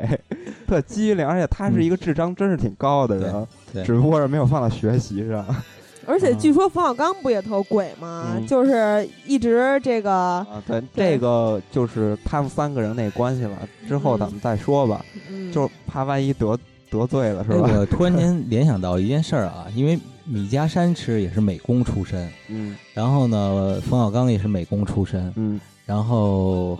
就这些以前不是职业导演出身，后来变导演都还不错哈，嗯，其实啊，导演这个东西啊，入门儿特别容易，啊嗯就是能不能拍出好东西，还就是看你个人的对这就难了修为啊或者素养这方面的东西了。嗯专呃关键的知识啊，专业的知识，你看昆汀狗屁不懂，完全就跟人说呃我想要什么什么样的东西，嗯，就是摄影师干活呗，就是技术活嘛。所以说还是你的脑子的事儿，这个东西不嗯对是你看手上的事儿。对，你说摄影师技术活儿吧，顾长卫原来就是摄影师，啊对对吧？他后来当导演了，也不啊错，嗯对对吧？主还要是还是脑思维，还是脑子的事儿。嗯对，然后呢，其实咱们说了这么多这个片子好啊，什么地方，但其实这个片子还是有一些问题。但是那种关于情节上、结构上，还有那些电影、那些东西，咱们就不说了。嗯咱们就说一说这个思想上的东西，因为呃，就是价值上的这些嗯层面上去说一下。因为我个人觉得这个片子虽然是特别讽刺或者是颠覆呢，但是它不没有到头儿，没有到底，就嗯是它不像鲁、鲁迅那样，就说的你真的是给你透了。但这个片子没有，比如说。这个余光和他爸打架的时候，不是让他爸给说住了吗？嗯对当时余光其实反驳了很多话，然后在讽讽刺他们那个年代这个军官呀、官方的形象。嗯但是呢，最后还是被打回去了。 这个东西如果真是给王朔要再往下写的话，是肯定没问题，还能给嗯你、再给你说回去的。但是他没有说了，所以嗯王朔，我觉得个人觉得，其实他这也是他自己特别鬼的一点，嗯他要让让很多人所有的人都去接受这个他电影。有嗯一个大众价值观的问题，对对对对吧？对但嗯是而呢且我觉得，嗯，我插一句啊，就是你说它有不到位的，对不够的地方，嗯对不够极致的地方，但是我觉得它有到位了但没过的地方，就是这三个人物，嗯这个张国立、葛优和梁天演的这三个人物，嗯我觉得再过一点儿点儿，他们就变成臭流氓了。对啊但是他们现在在电影里也提到过好几次，他们的形象其实是失足青年的这么一个形嗯象，其实，在甲方乙方里面也有这么一个词，对吧？嗯但是他们仨再没溜儿一点儿，再再这个说话语气啊，或者干的事儿，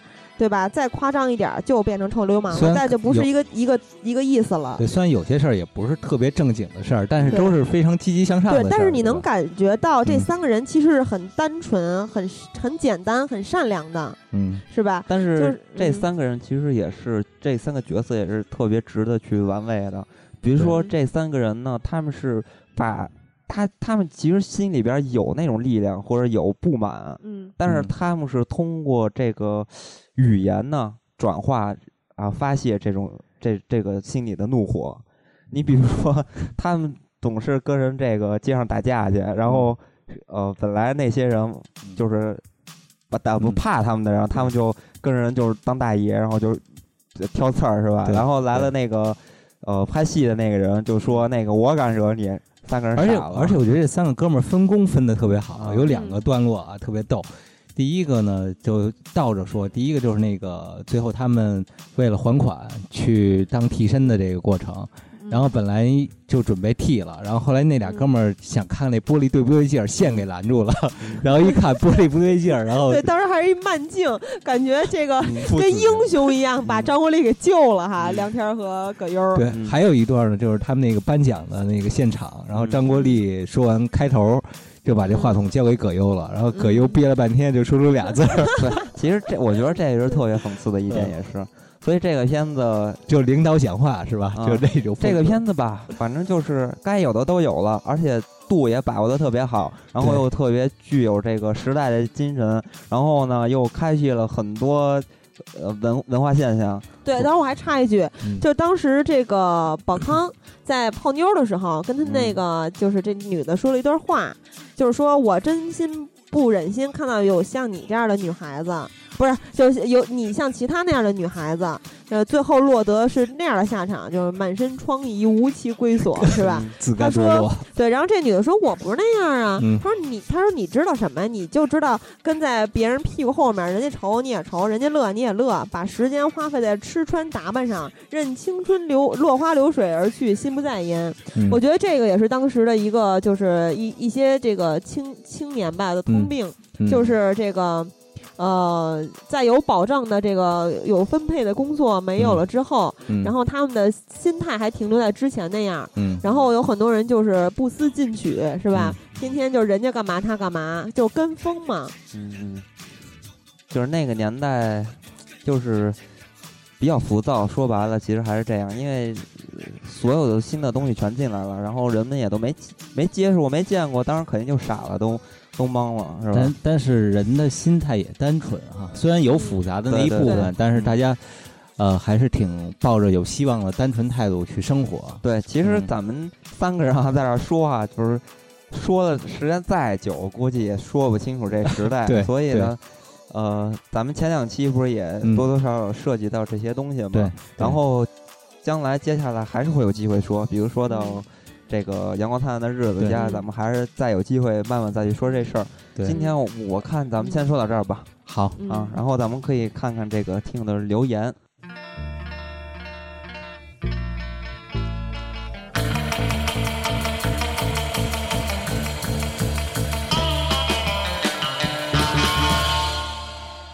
嗯，西瓜说， 嗯对糖蒜这个主播之一哈， 对他说可杨仲也不是太监呀，对这就是咱们刚才节目里说那个非常经典的一个台词，对就是梁天儿特别想代替呃葛优儿去这个什么是吧？泡妞那个约陪会陪陪人约会去，嗯，然后呃 v e n u s 杠 z x 说玩主去哪里下喽？我给了一个地址对啊，他已经看到了，最啊后他回复我看到了。嗯嗯，娱乐夏洛克说这片儿确实经典，每一句台词都是王朔的风格，加上这三个站着就挺喜剧的人，确实够味儿。而且在那个年代就有那些思维，其实感觉那个时段的中国的青年人，不论是思维还是行动，都足够超前的，只是困于时代限制，不然应该会更有作为吧。更值得现在我们这些天天就想着那点儿钱、房子、车子的年轻人，好好学习学习。嗯，对，其实这部电影儿，据我了解，曾经是啊，它当时不是也是一个话题电影儿嘛，像《猜火车》一样，是吧？《猜火车》反映的是那个年代的问题青年，是吧？我觉得失足青年，问题了。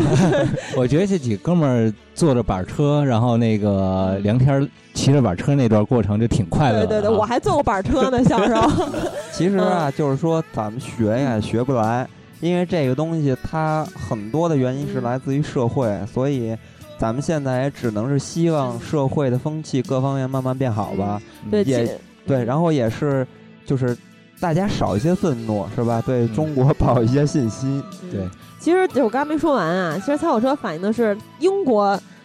那个环这个社会背景下那个年代他嗯们的这个青年，然后这个玩主呢又是咱们这个 中国对对吧？八十年代末这些失足青年、嗯是吧？很有意思，而且咱们这两期对是连着做的，对是吧？呃，然后呢，其实我之前看到就有人说说这个《玩主》这部电影有很大的预见性，嗯，对，所以他当时也是有很大的争议，所以现在再去看呢，它也是经典。对，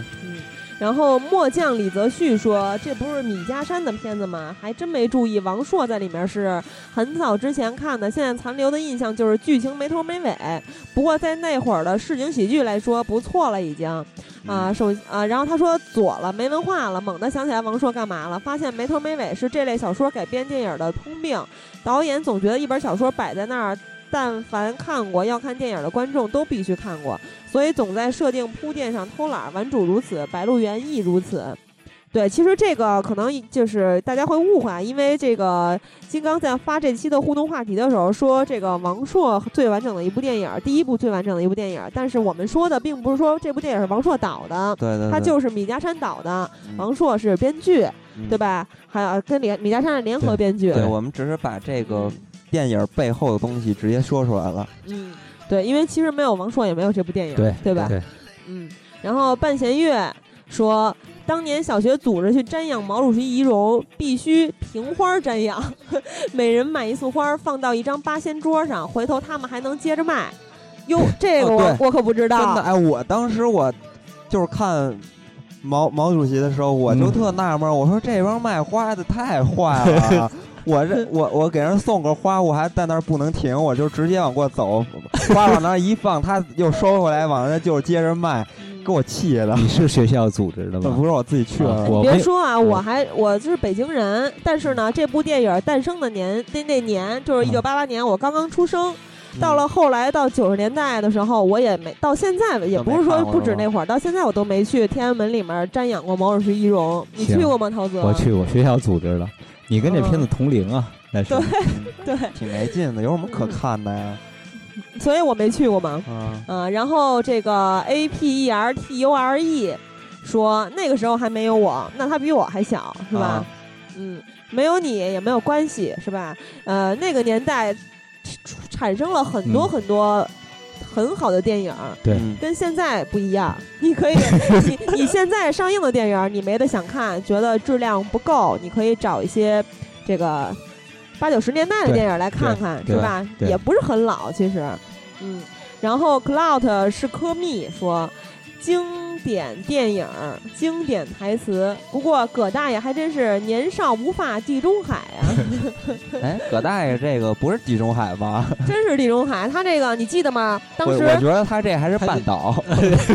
你你你刚才放的那前个面半岛是吧你刚才放的这个台词。经典台词这里面不有一句嘛？啊马小晴说：“这都是智慧啊！”当时就是摸摸着他那个脑门上面秃的那一对对片对，我子知道说的。。但是地中海是脑顶秃，四周都有那个头发。他也是四周都有啊，他是只大背儿头上没有头发，所以他这个啊还是他这属天于灵盖半上也岛没 有。嗯，不重要了哈。天蝎座说电影经典没得说，讽刺的面积和深度都挺大的，好看。还有里面的那个爱教育人还假正经的什么专家教授的人，看来对他们这个群体的质疑二十多年前就已经有了。嗯想到这句台词，总我总觉得介绍信这东西充满神秘感。对，刚才咱们也说到这个点了。对，嗯那会儿介绍信特别重要的一件事嗯儿，你出个差、结个婚，嗯什么不需要介绍信？对对对对对对僚主义嘛。对，他说的是这个瞻仰瞻仰毛主席遗容的时候，嗯对对对嗯他需要三个东西，一个是身份证儿，嗯呃，还或者或者介绍信，嗯，对吧？或者是一个什么来着？啊我忘了，嗯。然后这个陶泽陶泽留言啊，他嗯，如果大家不知道在哪儿看的话，陶泽给大家一个链接，然后嗯在节目开始的时候我们也说了，还可以在电影网看，嗯对他这个《顽主》这部电影，当然还可以在百度影音看。嗯，然后瑞尔凡医生说，作为一部电影，它还不像是个有机的整体，总感觉零零散散。但这些零散的故事，每一个挑出来都精彩。在那个懵懂的八十年代，新与旧的撞击，开放与保守的交替，呃，产生了很多现在人都觉得不可思议的事儿。电影就是抓住了那个时代的点滴，诠释和记录了那个可笑又可敬的特殊时期。我觉得他说的特别好。嗯对对对但是嗯我特别不满意，好多人都说的这个电影的故事性什么的，这个、嗯我觉得这个东西没必要去呃抓这个东西。啊对你整个看起来，嗯呃，很连贯就可以了。嗯咱就们是他的只故需要只要看到咱们想看的地方就可以了。对嗯，呃，可以还可以看到背后的意义，对是对吧？对可以去琢磨琢磨。弯是弯来弯去的弯说，王朔的魅力在于痞气和讽刺，现在人看来都是。呃，现在人看来就是洋气的雅痞大叔哟。嗯他写的《我是你爸爸》这书，就是现在看来依然霸气十足。我不是北京人，但是一直很喜欢京片子，听他们不带脏字儿的骂人调侃，真是好过瘾呀！啊，BTY，我最喜欢的是王朔的一半海水一半火焰。嗯啊，这部《一半海水一半火焰》最近还又拍了一部，是吧？这个耿乐儿也不是特和别近吧？不是呃整的、也是是是妙凡。啊对廖凡，反正这廖凡对对对，这俩人我都特喜啊，欢。对，正好这儿其实我想说一句啊，他他不是说这还个有莫小琪演的啊女主角儿，他不是说王朔是雅痞吗？这个人我特别不不不承认。首先我，但是我很多人这么说啊，不不不，这雅痞和土痞不一 样，就是我觉得和痞不一样对是吧？对，就是咱们中国的这帮我特别喜欢的演员或者是作家、编剧呢，有一个共同点，尤其是姜文那派人、嗯是匪气特别重，对，然后呢。到了这个这个王朔他们这块儿，就是痞子气特别重，但这个痞子气完全跟那个雅痞不一样。雅痞属于舶来品，啊对，英国那边叫雅痞，咱们这叫 土痞，我觉得都带劲。对，然后郭晓芳说牛逼，期待。嗯对，然后他那个还说啊，说这个当时金刚在发这个互动话题的时候，因为字数限制，只写了“哥们儿就选俗的”这一句。啊对对他说就这这两句词应该写全。哥们儿，今儿晚上有什么精彩的吗？这个不能告诉您，您可以自己去看。不过可以透露一点，节目相当粗俗。啊，是吗？哎呦，太好了，哥们儿就选俗的。是吧？这个是对毋庸置疑全篇最经典的一句，也就是咱们在很早以前是吧？对第第四期还是第五期的时候就用过的这句。多次被人用过，也是津津乐道了。这个，嗯，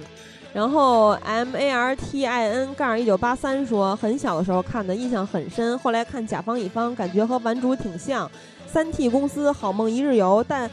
甲方乙方》更像是小品集合，没还没有《顽主》那么深刻。我这点我非常的认嗯同，甲方乙方》，而且《甲方乙方》的这个，呃你想《顽主》啊，我觉得它是通过这个他们每一个客户。来反映那个时代的一个通病，或者对对就是这个这么一个反映社会现实的一个东西。它的每个客户都是非常非常有代表性。嗯嗯当然，甲方乙方也有一定的代表性，但是就是在他这个圆梦的过程中，有很多东西其实是超现实的，对是很不合乎现实的，对对吧？然后这个嗯太浪漫了。对，就是很浪漫，跟玩主相比，但是玩玩主真的是比较现实的。嗯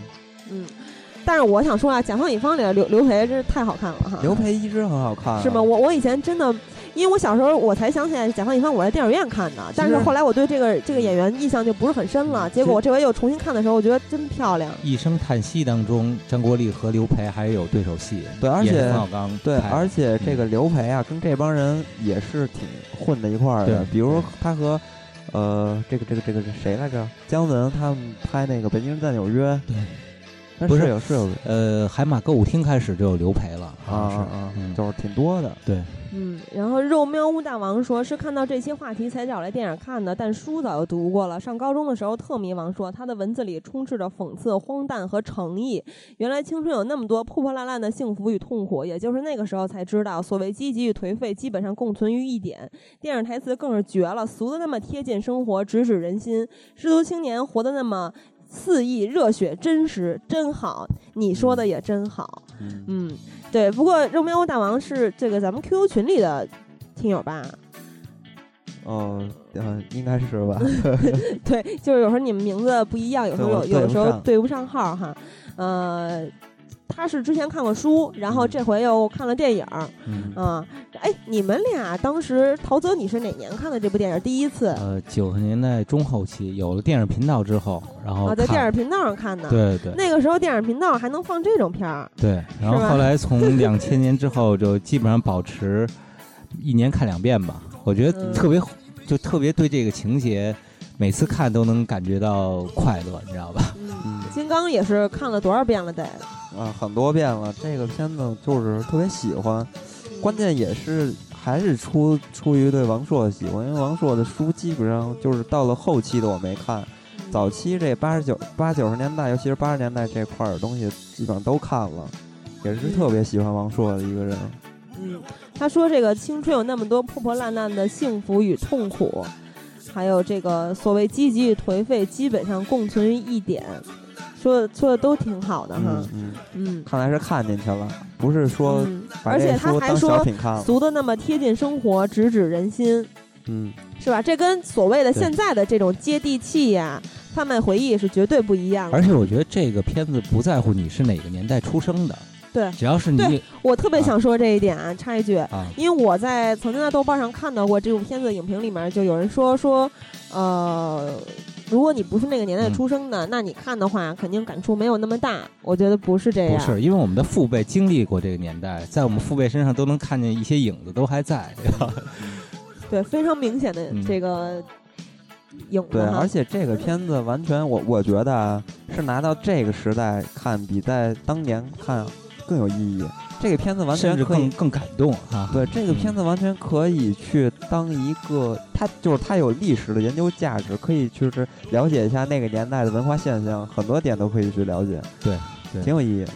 对，而且就是在我看了之后，然后陶泽给我推荐嗯了一个这个呃视频，嗯就是还我还特意去看了一下，为什么知道一九八八年一月天安门才正式开放，嗯也是那1个月1视号频里面出、嗯出的是吧？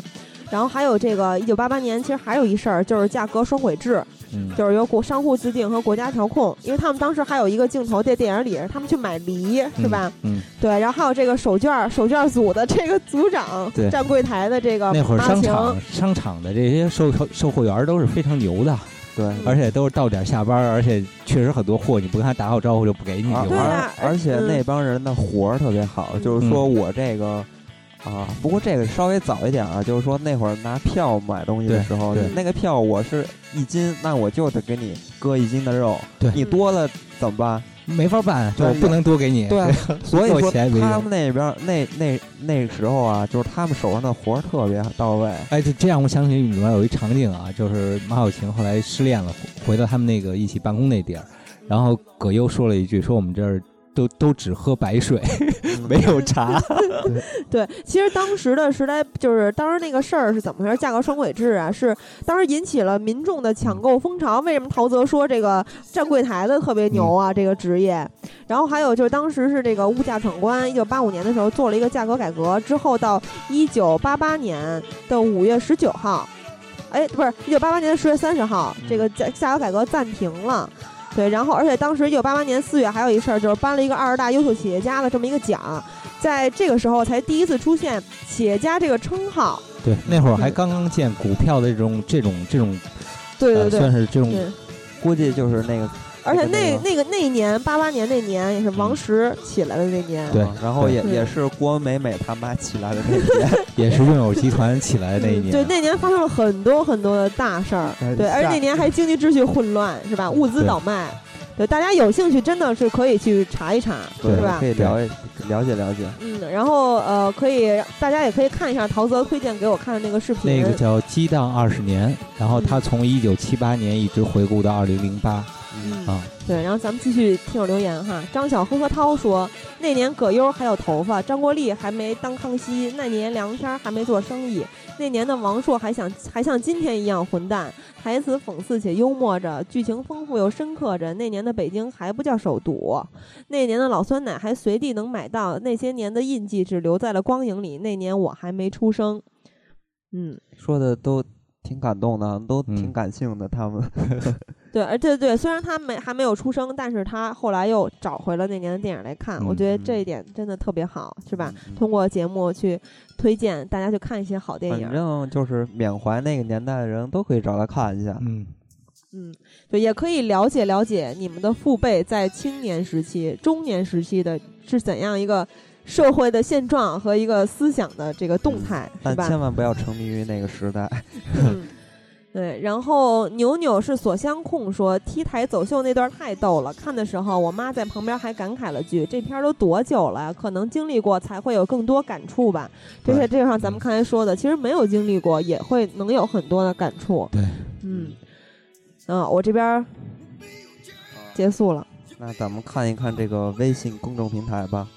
然后这儿有一个朋友叫左岸右手边说，重新重温了一遍，看懂了些许以前看不明白的讽刺的意味。那些看上去油头粉面的老教授，各种雇主，其实往往还不如不伦不类的三 T 公司。印象比较深刻的一是酸奶，感觉他们喝的好早啊。 然后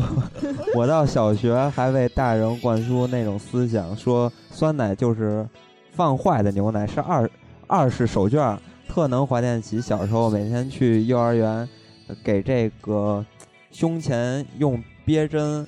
呃把就是憋针憋那手绢儿擦鼻涕。三是潘虹原来，呃，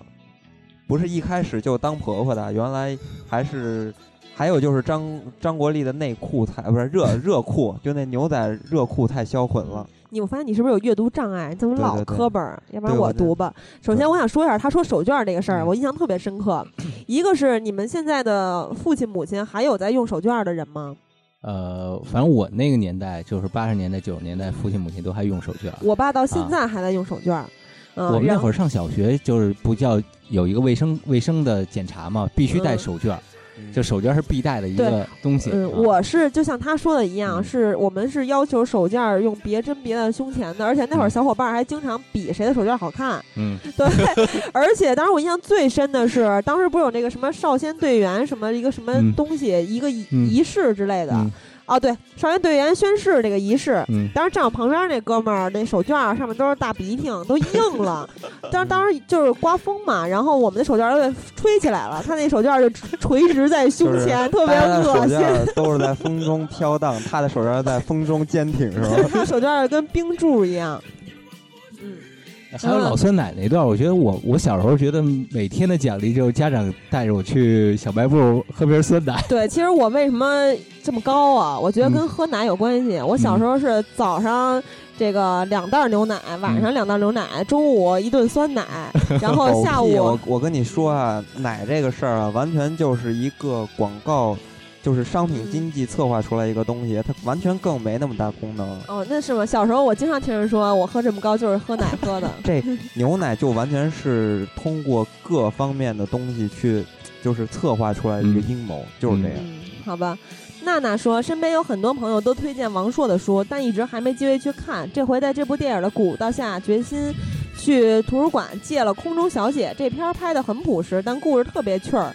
各种平常中透着智慧与情调。第一次觉得葛大爷这么帅。那个文酸作家志清泡妞还挺有一手，教人写小说就把那妹妹给忽悠了。而且这片儿里也有歌手在彩灯下唱歌的片段。以前小时候看电影频道的国产片儿，常常会有这种镜头，这有什么典故吗？这个我想说一句啊，就是记得有一期小说，那个呃，那个高晓松说那会儿，哎，不是不是这个，就是说有一期采访高晓松，然后高晓松说那会儿的女孩儿就喜欢玩摇滚的，喜欢文学青年，有钱的不见得跟你在一起，所以所以那会儿基本上我觉得就是女孩儿文学青年女孩儿特别多，而且咱们看颁奖那会儿也有好多女孩儿是学文学或者是当文学的，文学是大家一个梦吧，我觉得在八十年代，嗯对而且八十年代，他说这个在彩灯下跳舞，好多电影里都有这个镜头，是因为那会儿这个 disco 是吧？嗯对，很风行。就是嗯说的张不国立不在片儿里也说了吗？其实，就是说一下，就是当时那个镜头里边唱歌的那个人就是王迪老师，啊，啊对然后，呃，说到那个年代，大家泡妞就是靠文学，这个是当时确实是这样的。比如说，我记得窦文涛，然后讲过一个段子，就是说他早期就是小时候吧，嗯也是估计也是八九十年代吧，他不是呃很早就去了香港了嘛，然后就找女孩约出来约会呢，就跟女孩说那个聊的什么东西，然后女孩老跟嗯人聊钱，当时他就他就不明白为什么要聊、聊钱呢，我我说咱俩这个谈恋爱聊钱干嘛呀？后来他才知道，就是说其实呃。咱们现在为什么都在说这个东西？是因为现在钱呀、商品社会了，这是唯一的东西嘛，人都比较物质。但那个年代大家都没钱，包括哪有文那么多钱呀？包括文学出版也是，为什么那会儿大家都说发发在什么那个收获呀，什么这些文学杂志上？是因为那会儿出一本书是非常难的，对而且你出一本书，代表了你的这个身份就直接就变成作家了，而且那会儿很多人都很羡慕作家这个职对业，，嗯而且那会儿啊，那个年代跟跟小女孩聊天儿，要是泡妞儿就带一张嘴，其他什么都不用带。嗯，然后翔说，玩主精神还是一个挺有地域性的一种文化，北京人与生俱来就有那么一股子劲儿。但是现在因为北京的发展，玩主精神越来越少了，老教授那种人越来越多。这部电影小点儿的估计都看不进去，就算我说，也都是听老辈儿说了好多那个年代的事情，每个年代都有各自代表的精神。（括号后边的就别念了。就不不念了，不念了。嗯嗯，好，嗯，这个翔依然叫翔哈，现在我已经觉得他这名儿起的非常 好。啊，我已经就是觉得飞翔了，嗯还是飞翔的屎。呃，对， 嗯不查你的名儿了啊，说说你说的话哈。对他，其实我觉得他不，呃，他说是一地域性的一种文化，嗯、呃，我觉得它不仅限于某个人、某个群体、某个地域，呃，我觉得它是一个时代的产物，嗯嗯，对，然后呃，他说现在由于北京的发展，玩主精神越来越少了，老旧兽那种人越来越多，就是所谓金刚刚才说的公知嘛，对吧？这种人越嗯来越多。对，嗯其实这点我是认同的，你呢？这个也是，嗯，就是都市化嘛，城市都市化了，这个东西是不可避免的。我我当时通过他这句话，我想起为什么我每年会看两遍这个片子，是因为我我在看老北京，就是八十年代北京的样子，在这部片子里可以在每个每一处都能看到。嗯，然后但是那个现在的北京并不是，因为很多人可能是九十年代后、零零年之后来到北京的，现在的北京真不是我童年的那个北京了。嗯，这个是不可避免的一个趋势。对嗯然后大家也就怀怀念一下就可以了，就是希望不要拆的这么这么多吧，就是这对样。嗯，然后苑超和洪桃崔都说了同一句台词，就是我要说，我不能说，嗯但还是要说。所以你俩的我就一块儿念了哈。然后这个 L E R E D E V I L 说，临时让我留言，思想上没有什么准备，客气话就不说了。应该祝贺你们做了电影不无聊这件好事儿。最爱最爱写着那句金腔开场，电影有的聊。嗯，对，再给你听一次 哈，顺便又念了一遍。对 对对谢谢你喜爱我们的节目。嗯，我们也会就是，其实大家最近应该发现，我们开了很多新的系列，嗯然后呢，我们也开始就是针对一部电影做一个深度的解析，然后做一些发散的话题，聊一些这个时代背景的事儿，嗯让就是是希望节目做的更丰富，做的更精彩，也也是我们是回馈大家。对，也是希我们就是自己的定位嘛，让节目更有文化一点，有意义嗯一点。嗯对，就是信息量更大一点儿，是吧？然后，而且我们做这个这两期《开火车》和《玩主》这两期，大家在重温上也普遍反映说比较比较 对比较好重温，因为之前可能一部一个一集一期专题里面就说这个十几部电影儿重温都比较费劲，或者说《终结者》这样一下玩儿六七部，对，是吧？这个一部重温或者没看过去看一下是很方便的。嗯然后，嗯，一鹏说，《顽主》这电影最大的成功还是在于精准的把握了原著痞气十足又充满自嘲的冷幽默，无论是角色扮演还是场景体现，都透着草根儿智慧，嗯甚至在表象颁奖一幕时，让我感觉有种后现代解构的影子。说到底还是王朔牛逼。对，王朔牛逼。嗯， 对，确确实精精准的把握了，就像这个刚才陶泽说的，是吧？他这个不只是这个王朔原著里的一些东西，这个导演也很好的表现了对他的精神。嗯，行，那就没了吧？我觉得现在咱这背景音乐配合得特别好，嗯不是我不明白，是这时代变化快。对对对，行嗯这那期的铺底音乐都是崔健的吧？对，因为呃，首先那个年代就是挺有代表，就崔健嘛，所嗯以就是推就是出了一些推崔健的歌啊、嗯其实最后咱们还是有一些事儿跟大家交代一下，然后感谢几位听友吧。嗯，对，首先我这边呢要感谢 Cloud 和大龄公主。呃，其实这件事儿呢是跟节目没什么关系，但是嗯他们呢强烈要求我表扬他们一下在节目里对对。 但是呢，他们确实帮了我一个忙，所以我要特意说一下。啊、另外要说一下这个黑镜，他辛辛苦苦的给电影无不无聊建了一个放映厅，是吧？对但是那天他跟我反映啊，说他那天呃放了放了电影，大家没去看啊，特别伤心。这样吧，所以就是嗯，关于这个咱们一块儿看电影这个事儿呢，就是嗯网上看电影啊，嗯这个事儿咱们可以具体去计划一下，然后嗯抽个时间，然后放一些跟咱们节目有关的，或者嗯是、呃研发出来的其他特别好的电影，咱们找来给大家放，然后。大大家可以这个集体对一块儿看，然嗯后支持看一下完黑镜是对，吧然后看完咱们可以是吧？到到这个贴吧里边儿去，咱们就是可以对聊一聊。你顺便说点贴吧的对事儿因为呃，最近这两天吧，然后另外有一个朋友，他叫 C L O T，哎，那不就是 Cloud 吗？ 对，就是他。嗯然后他给给咱们建了个贴吧，其实这贴吧建的还真是挺不容易的，而且我觉得贴吧也是一个挺好的平台，因为这个地方就是写的这些东西呢，它。可以放那儿，然后它咱们想看的话就可以找上去看，然后是一个大家可以灌水的地方嘛，嗯然后不会受到像群里边这么影响，大家你一句我一句就没了。对，而且你就是交流的话，就像金刚说的，很可能在群里很快就被刷没了，因为我用手机上 Q，这个在群里说话我都跟不上大家的节奏，对瞬对间这个我说一句话，下一句就刷屏了，对所以有时候大家经常说我反应慢嘛，对，其实而真且的是你们太快了。嗯而且这里边能写很多东西，然后大家自己的想法啊，或者嗯建议什么的、都可以在里边写，然后我们也会每天去看，然后有好的我们也、嗯我们自己也会往上发帖子，然后也会给大家对留言。大家发的就是可以推荐一些电影嘛，比如说像 CAP 之前其实在群里经常给大家发群邮件推荐电影，嗯也可以在这个贴吧里发，我们发现好的也会去置顶。对，反正就是什么东西都可以发，嗯只要是不不反共 的，然后就是跟这个规则不违背的都可以发，然嗯后也、也是特别希望大家能聊一些对特别广告发就别发了对，特别发散的东西，比如说这个。